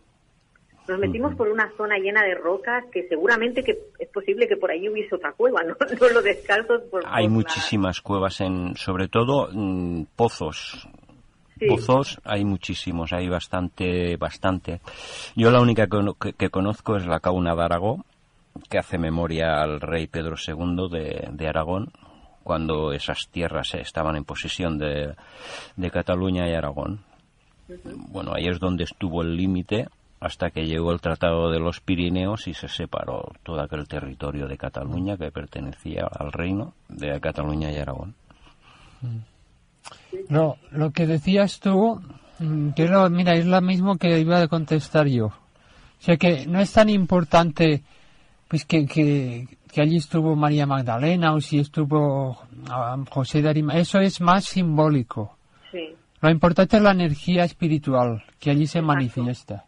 Es que ya te digo. fue Entonces esto muy- puede llegar a como desprestigiar un poco, ¿no? Y, y a veces hay actores que hablan simbólicamente. El que hay una energía crística, pues no quiere decir que haya la tumba de Cristo, o sea que hay una simbología Sí. y no tenemos que leer esto- algunos libros de esto literalmente, ¿no? Eh, a nivel... Bueno, es que soy, soy- yo, como yo digo, yo soy un personaje un poco peculiar. Me pasan cosas un poco. Eh, fíjate, me gustaría comentar cómo nos conocimos porque fue muy Ay, curioso, ¿no? bueno, Hmm. Fue muy bonito también. y Porque curioso, sí. yo por la mañana estaba allí en... eh, Fue una reunión así de, de, de- de sanadores y de alternativa, ¿no? Sí, Y sentí algo muy fuerte, una energía muy fuerte, ¿no?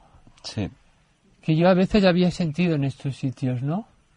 Y que me pasa muy poco, la verdad, porque es una sensación muy física, ¿no? Y entonces, digo, aquí noto una presencia de algo, ¿no? Y después es cuando, después, pasado un tiempo, veo los signos que tienes tú en, en tu parada y, hostia, esto lo he visto yo. Yo tuve un, un poco diferente, Sí, en, en, digamos, la misma zona, un poco más para el interior, ¿no?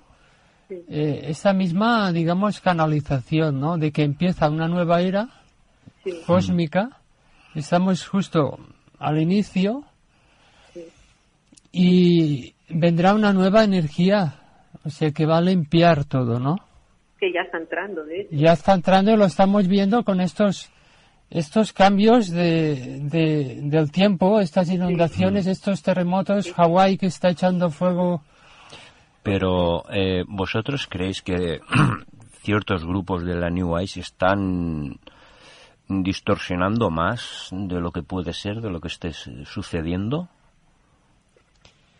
Que no, ven- ahora están callados porque ellos estaban enfocados en el 2012 Hmm. y no se puede poner un día y un nada, porque esto hay un margen que no sabemos cuándo va a ocurrir el cambio más fuerte, ¿no? Ahora es un tiempo de preparación, ¿no? Yo pienso. Yo, yo pienso que también depende mucho de, de, de la rapidez, llámalo como quieras, ¿no? O, o el apresuramiento que nos demos en, a nivel conciencial. Claro, O sea, eh, yo pienso que va un poco más por ahí, más que poner una fecha claro, límite, ¿no? no se puede poner fecha. ¿no? Es que eso es muy, es muy relativo, ¿no? Pero también esto va ligado a unos cambios físicos, ¿no? Que hay autores científicos que dicen eh, que el cambio de era eh, se produce, o sea, un- una un desaceleración de la rotación, ¿no? De la Tierra. Y esto es un debilitamiento del campo magnético y esto culminaría con el cambio magnético de polos, ¿no? Que se ha hablado tanto. Bueno, de hecho, en la, en la historia o en los tiempos, el, el eje rotatorio de la Tierra ha variado. Claro, y esto ha variado y, y- y quizás en, en estos momentos empieza a tener influencia, puede ser, no lo sé.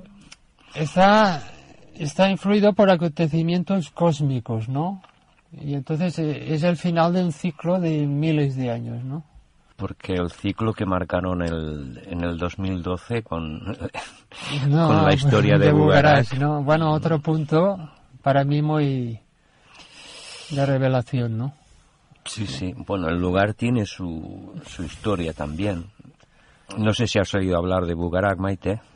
no, hasta que al verme lo puso en mi conocimiento no, no, no había oído hablar de... Bueno, tiene mucho, bueno, tiene hay mucha historia y también mucha leyenda y mitología y bueno, ya te contará él.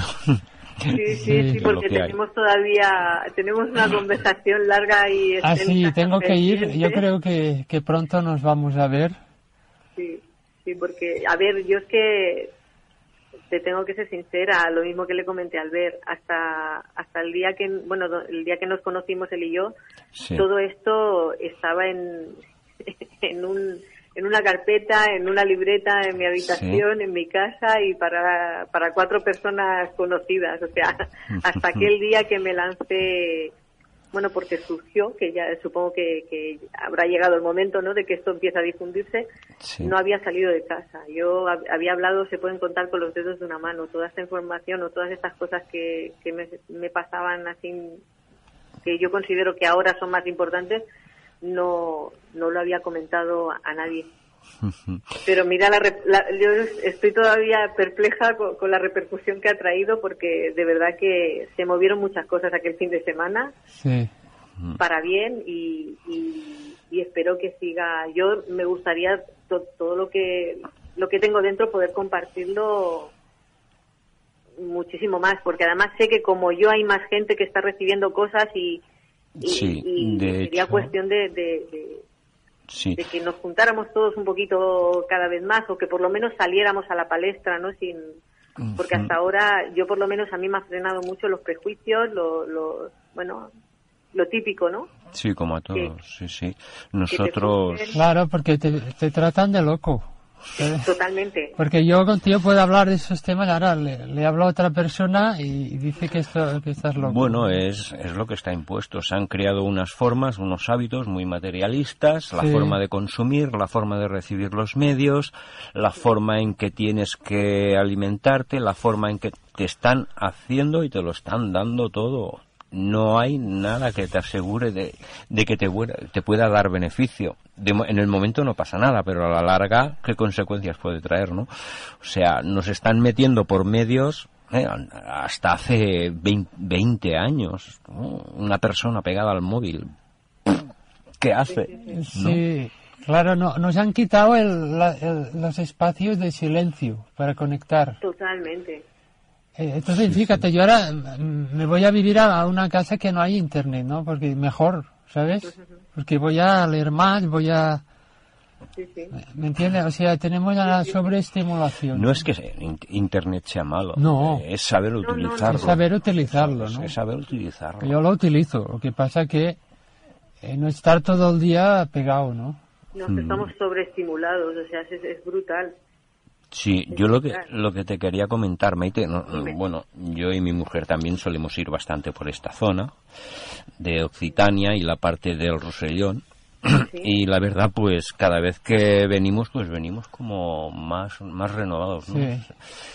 Vacío de lo que llegas, no porque vas cargado de, de aquí arriba y bueno, Sí. descargas y cuando bajas, bueno, parece que ya tienes las cosas como con más alegría para hacer. A mí me costó mucho venirme, ¿eh? volverme. No sé, Ah, fue sí. algo. Mira que fu- fue solamente un viaje de fin de semana, o sea, no, Sí. no es que. Pero el salir de. Sinceramente, el salir de aquella cueva, yo le decía a mi marido, no me quiero ir, vamos a cerrarnos un poco más. vamos a- Y yo íbamos haciendo tiempo.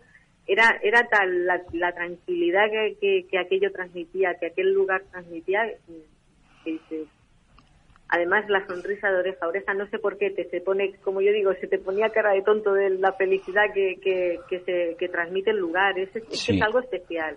No sé, Y- es que eh, es vivirlo para, para poder expresarlo. O sea, la persona que a lo mejor no, ha- no haya estado allí, igual no, no te, puede entenderlo, ¿no? O sea, y te puedo asegurar, Maite, de que hay sitios que no se conocen que son una pasada.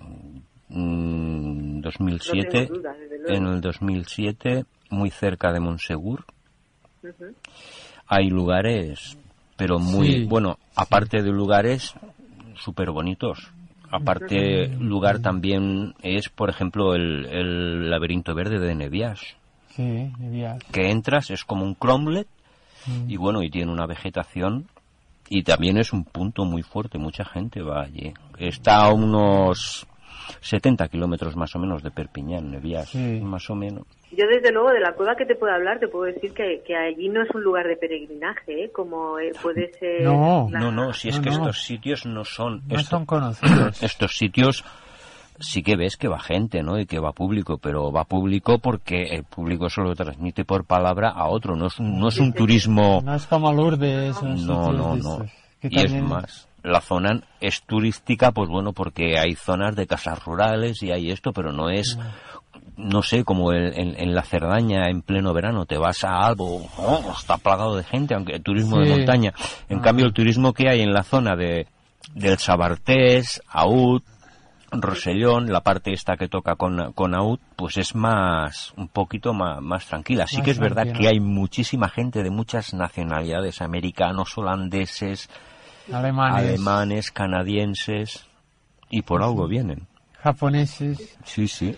Pues bueno, Pues será, será cuestión de, de empezar a conocer más sitios. ¿sí? No, yo, ya te vamos a llevar. más sí, con Albert, con Albert tienes sitios que desde luego, cerca de Rens le Chateau también está una, una cueva que le llaman la de la Magdalena, que también hay una leyenda. Y bueno, y si algún día tienes Y interés, está pues, la, la fuente de la Magdalena bueno, de sí. aguas eh, rojas, de hierro, como. Glastonbury, como en Glastonbury. Como en Glastonbury, sí, La misma, sí. es curioso los sitios griálicos, ¿no? Mm, Y después está la de Sugrain que me enseñó Albert.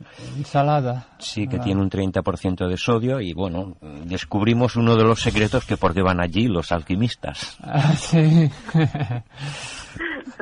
Y hay lugares, pues, bueno, para que podemos decir, hay desde historia medieval. La zona, Maite, tenemos unos programas tela, ¿eh? Mm. porque por lo menos uno o dos van a ir sobre el grial. El grial, sí. Después, otros cuantos más sobre el catarismo. Mm, También saldrán templarios. Sí, Y bueno, siempre tocaremos ese punto oculto de la historia, ¿no?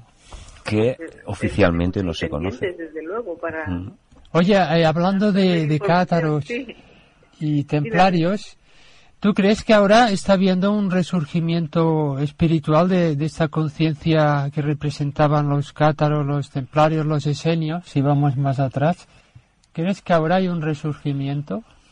Si yo, si yo te digo lo que creo, yo creo que nunca se ha, se ha apagado del todo, ¿sabes? Del todo no, claro, la línea nunca se ha roto.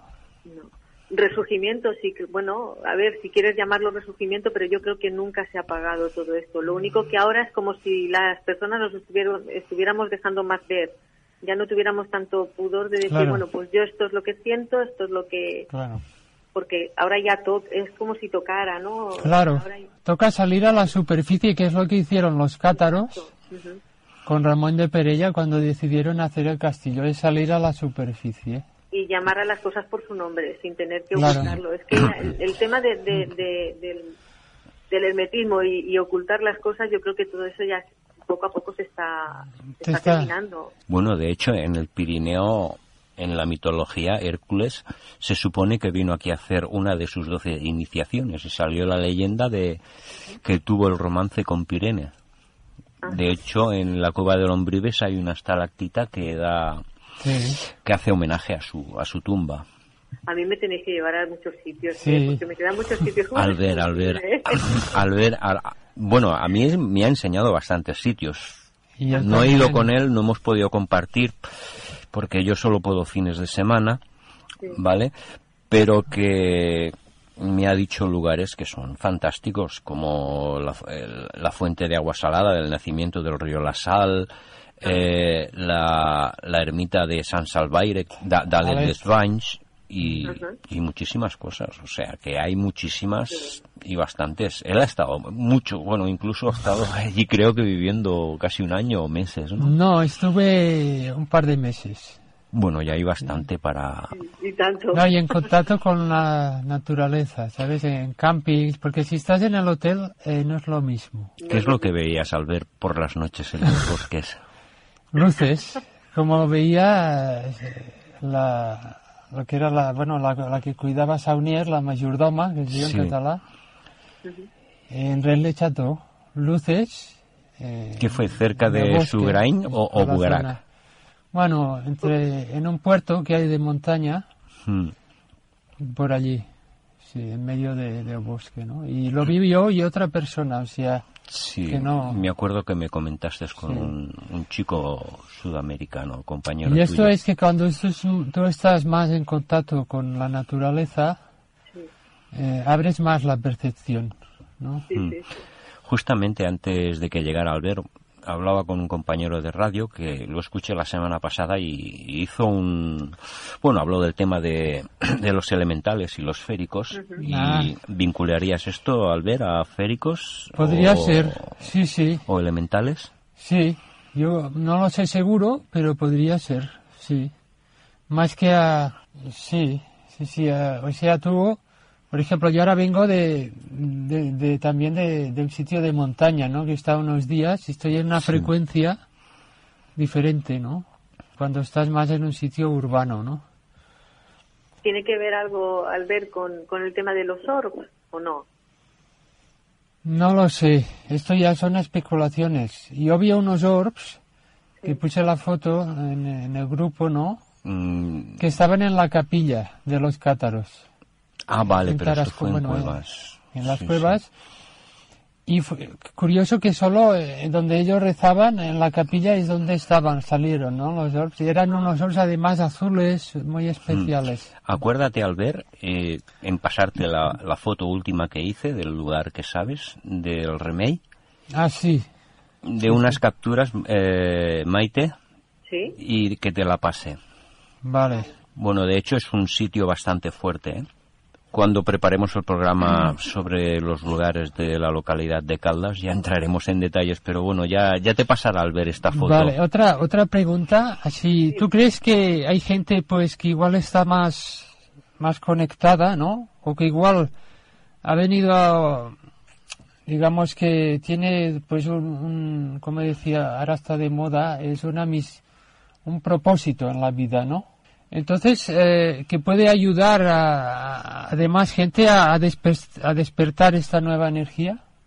Mm, No es que lo crea, es que es que estoy segura de que es así. De hecho, en, en el mensaje que, que recibí allí en, en la propia cueva, Hmm. es, es, o sea, no era una misión mía propia, única, Claro. mm, de este tema, o sea, sino se hablaba, me hablaban de que, de que éramos más personas y que esto tenía que, que pasar de unos, de unos a otros, o sea, como el boca a oreja, ¿no? Como yo te lo cuento a ti, tú a ver lo que tú puedes hacer, qué, qué puedes aportar, o sea, ya no, no es la misión de una sola persona. Mira, de hecho, al- a, modo curioso, ayer me llegó, bueno, alguien me, me introdujo en un grupo también de- a nivel, o sea, también a nivel espiritual, o llámalo como quieras, de apertura de conciencia, ¿vale?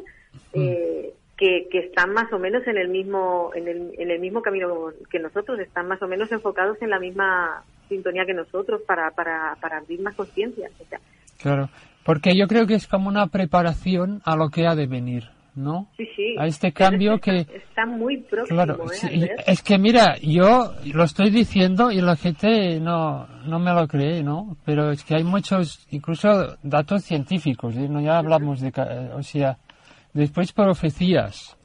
Mm. Y, la, y yo estoy de acuerdo contigo, está próximo y, y hay que, si queremos aguantar este cambio, ¿no? Lo que va a suponer un cambio de, de conciencia, de paradigma, tenemos que hacer un trabajo, ¿verdad? Ya, ya os pasaré la canalización en sí, ya os Mm. la pasaré para que vos- vosotros podáis eh, verla, bueno, leerla Vale. y, y, y sacar vuestras propias conclusiones, que son cosas muy simples. O sea, Ya. no es que no es que te descubran ninguna panacea. o sea, son cosas tan simples como eso, como que nos pongamos todos de acuerdo, ¿vale? Por decirlo de alguna manera. No- no- lo que os explicaba al principio, no decantar ahora la balanza hacia Claro. otro lado, sino que equilibrarla. O sea, en el te- hablan mucho también del tema de las emociones, que no nos dejemos eh, influenciar demasiado por el tema de, la, de, de las emociones, que, que tenemos que equili- equilibrarla, que, que, vibra- que vivamos en, sin apatía, sin miedo, sin Mm. manteniendo manteniéndonos alegres, que no hagamos caso a, a la- a las falsas, ¿cómo te diría yo? Al, al, al tremendismo, ¿no? Que no hagamos caso a... a- Ya, a catastrofismo, ¿no? No caer en, esa baja vibración, Exacto, ¿no? porque, claro, es lo que decimos, sí. eh, estamos saliendo muchos ahora de golpe y porrazo, como yo digo, muchas luciérnagas de golpe y quieren apagarnos. De, algu- de Claro. alguna manera es infundir Mm. miedo. Será un cambio energético, ¿no? Por eso te digo, ¿no? Que, que, que, que no nos dejemos influenciar por todo eso porque van a salir, bueno, lo mismo que salimos nosotros van a intentar mm, salir a intentar apagarnos, ¿no? Claro. Y no la debemos oscuridad. caer en, en eso, en, en eso. Eso siempre ha sido así, o sea, Sí, sí. todo lo que sea ir por bien y por libertad siempre ha estado perseguido.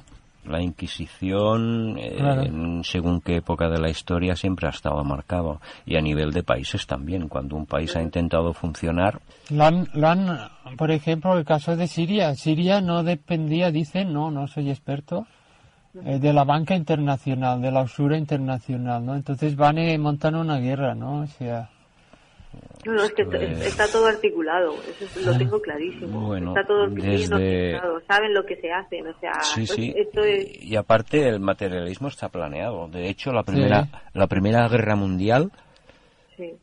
era acabar con las monarquías de los Austria. Y en Sarajevo Mm. al duque, no me acuerdo, ¿no? al archiduque, pues se lo cargaron y ahí salió. Y, y el imperio austrohúngaro se lo cargaron. Aquí en la, re- en la guerra de secesión contra los Austrias, los Borbones los aplastaron. mm, O sea, eh, yo creo que está diseñado todo, ¿eh? Sí. no de ahora, de hace no, de hace muchísimo mucho tiempo. tiempo. Esto no viene de ahora, ni, ni de un año, ni de dos para atrás, no. Viene de hace mucho tiempo. La sombra está ahí antes de que pudiéramos darnos cuenta. Bueno, dicen que, o sea, los templarios y los cátaros querían eh, hacer un, un estado de que no que fuera libre, ¿no? Que la gente fuera libre espiritualmente, ¿no?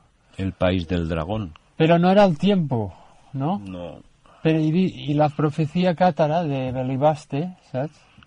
Mm, Decía que al cabo de 700 años, ¿no? Sí. Reverdecerá el laurel, ¿no? Sobre las, eh, las cenizas, ¿no? de Supongo que sería este- de este Entonces, cambio de conciencia que Es estáis este cambio hablando. que está a punto, Mm, mm, que ya será, eh, así como fueron aplastados los movimientos templarios, cátaros, esenios, eh, aquí pues yo creo que hay más posibilidades de éxito, ¿no? No, no han sido lo- los únicos también. Por ejemplo, aquí en, en la zona del Pirineo, en la Seu d'Urgell, eh, teníamos a Félix d'Urgell, que era un, un religioso. Bueno, llegó a ser obispo de la zona de Andorra, Urgell y el Sabartés. Y bueno, también hizo iniciación en las grutas cátaras y bueno, y fue expulsado a León por hereje. Esta creencia tenía el nombre de adopcionismo y fue expulsado y o sea que herejías siempre ha habido en menor número Bueno, esto es porque lo que es el Pirineo, que decías del dragón, bueno, es, el- es un la significado nación del dragón que es positivo porque hay el negativo Cataluña, también. Aragón, Cataluña la- Nor, es- Occitania y Navarra. Eso es lo o que parte decía de- Colin Bloy, ¿no? Parte de Aquitania. Querían crear un estado que si, si, si ese estado se creaba, Europa temblaría. Claro. O sea, Entonces, eh, Roma utilizó eh, Francia, el norte de Francia, porque Occitania no era Francia. No, ni la Provenza tampoco. El reino franco era de... No tengo mapa, no lo puedo decir tampoco. Y, y después Castilla utilizó Francia y Castilla para pues aplastar los pueblos pirenaicos, la civilización del Pirineo. ¿no? Sí, sí, bueno, ya lo ves. Eh, Blanca de Castilla, la esposa del rey de Francia, fue la que indujo la herejía. No, no, la cruzada contra la herejía. La- contra la herejía, o sea, está ahí. Venía Es- de los... Pero siempre vuelve a rebrotar, ¿no? El, Mm. el conocimiento, ¿no? y rebrota. Pero este que hay por ahí suelto, que el tal Juan de Grial, este ah, no, no, ¿eh? hay mucha Este manipulación. No, esto es, es un, un movimiento neocátaro, pero que tiene mucha historia Mira. y es más sectario que otra cosa. Todo lo que se mueve dinero, eh, mucha financiación, ¿sabes? Mm, publicación de libros. De hecho, no este sabes de dónde personaje, sale el dinero. ¿no? San Juan de Grial, tiene movimientos sectarios en los países del este y Rusia. Bueno, un día hablaremos de él. Sí, sí. Ya lo hemos comentado. Pues bueno, eh, Maite, eh, muchísimas gracias. ¿No? Gracias a vosotros. No, nosotros encantados, ¿no sabes? Gracias. Hemos charlado aquí como si estuviéramos tomando un café, porque de periodistas sabemos poco. Y yo. Pues gracias por compartir este ratito con Gracias- nosotros. Gracias a vosotros y Cuando tú tengas contenido y tal, pues nos lo dices. Nos vemos seguimos. pronto. Venga, un abrazo, Maite, y muchísimas Buenas gracias. Venga, adiós. Àrea hermètica.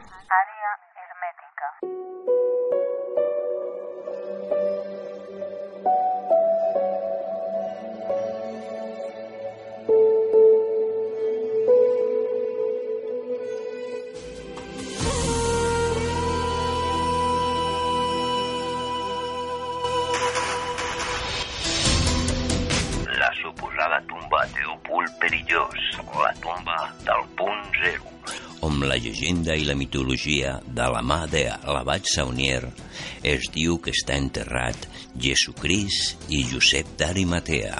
Fa aigües, la Universitat de Perpinyan fa una ressonància geològica i els resultats dels estudis es queden en papers mullats. Les idees i els moviments de Berenguer Sunier.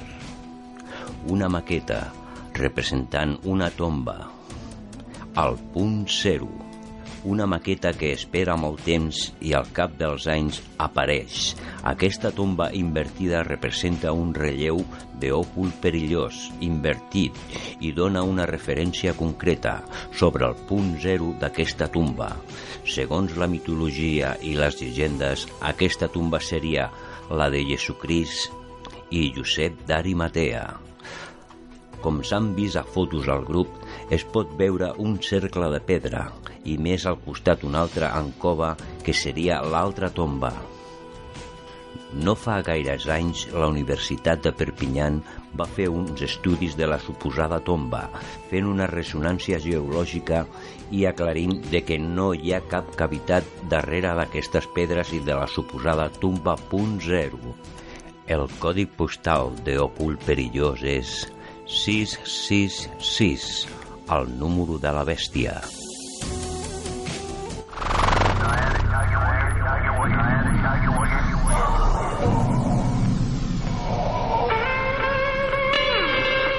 Àrea hermètica. Un viatge ancestral de la nostra civilització.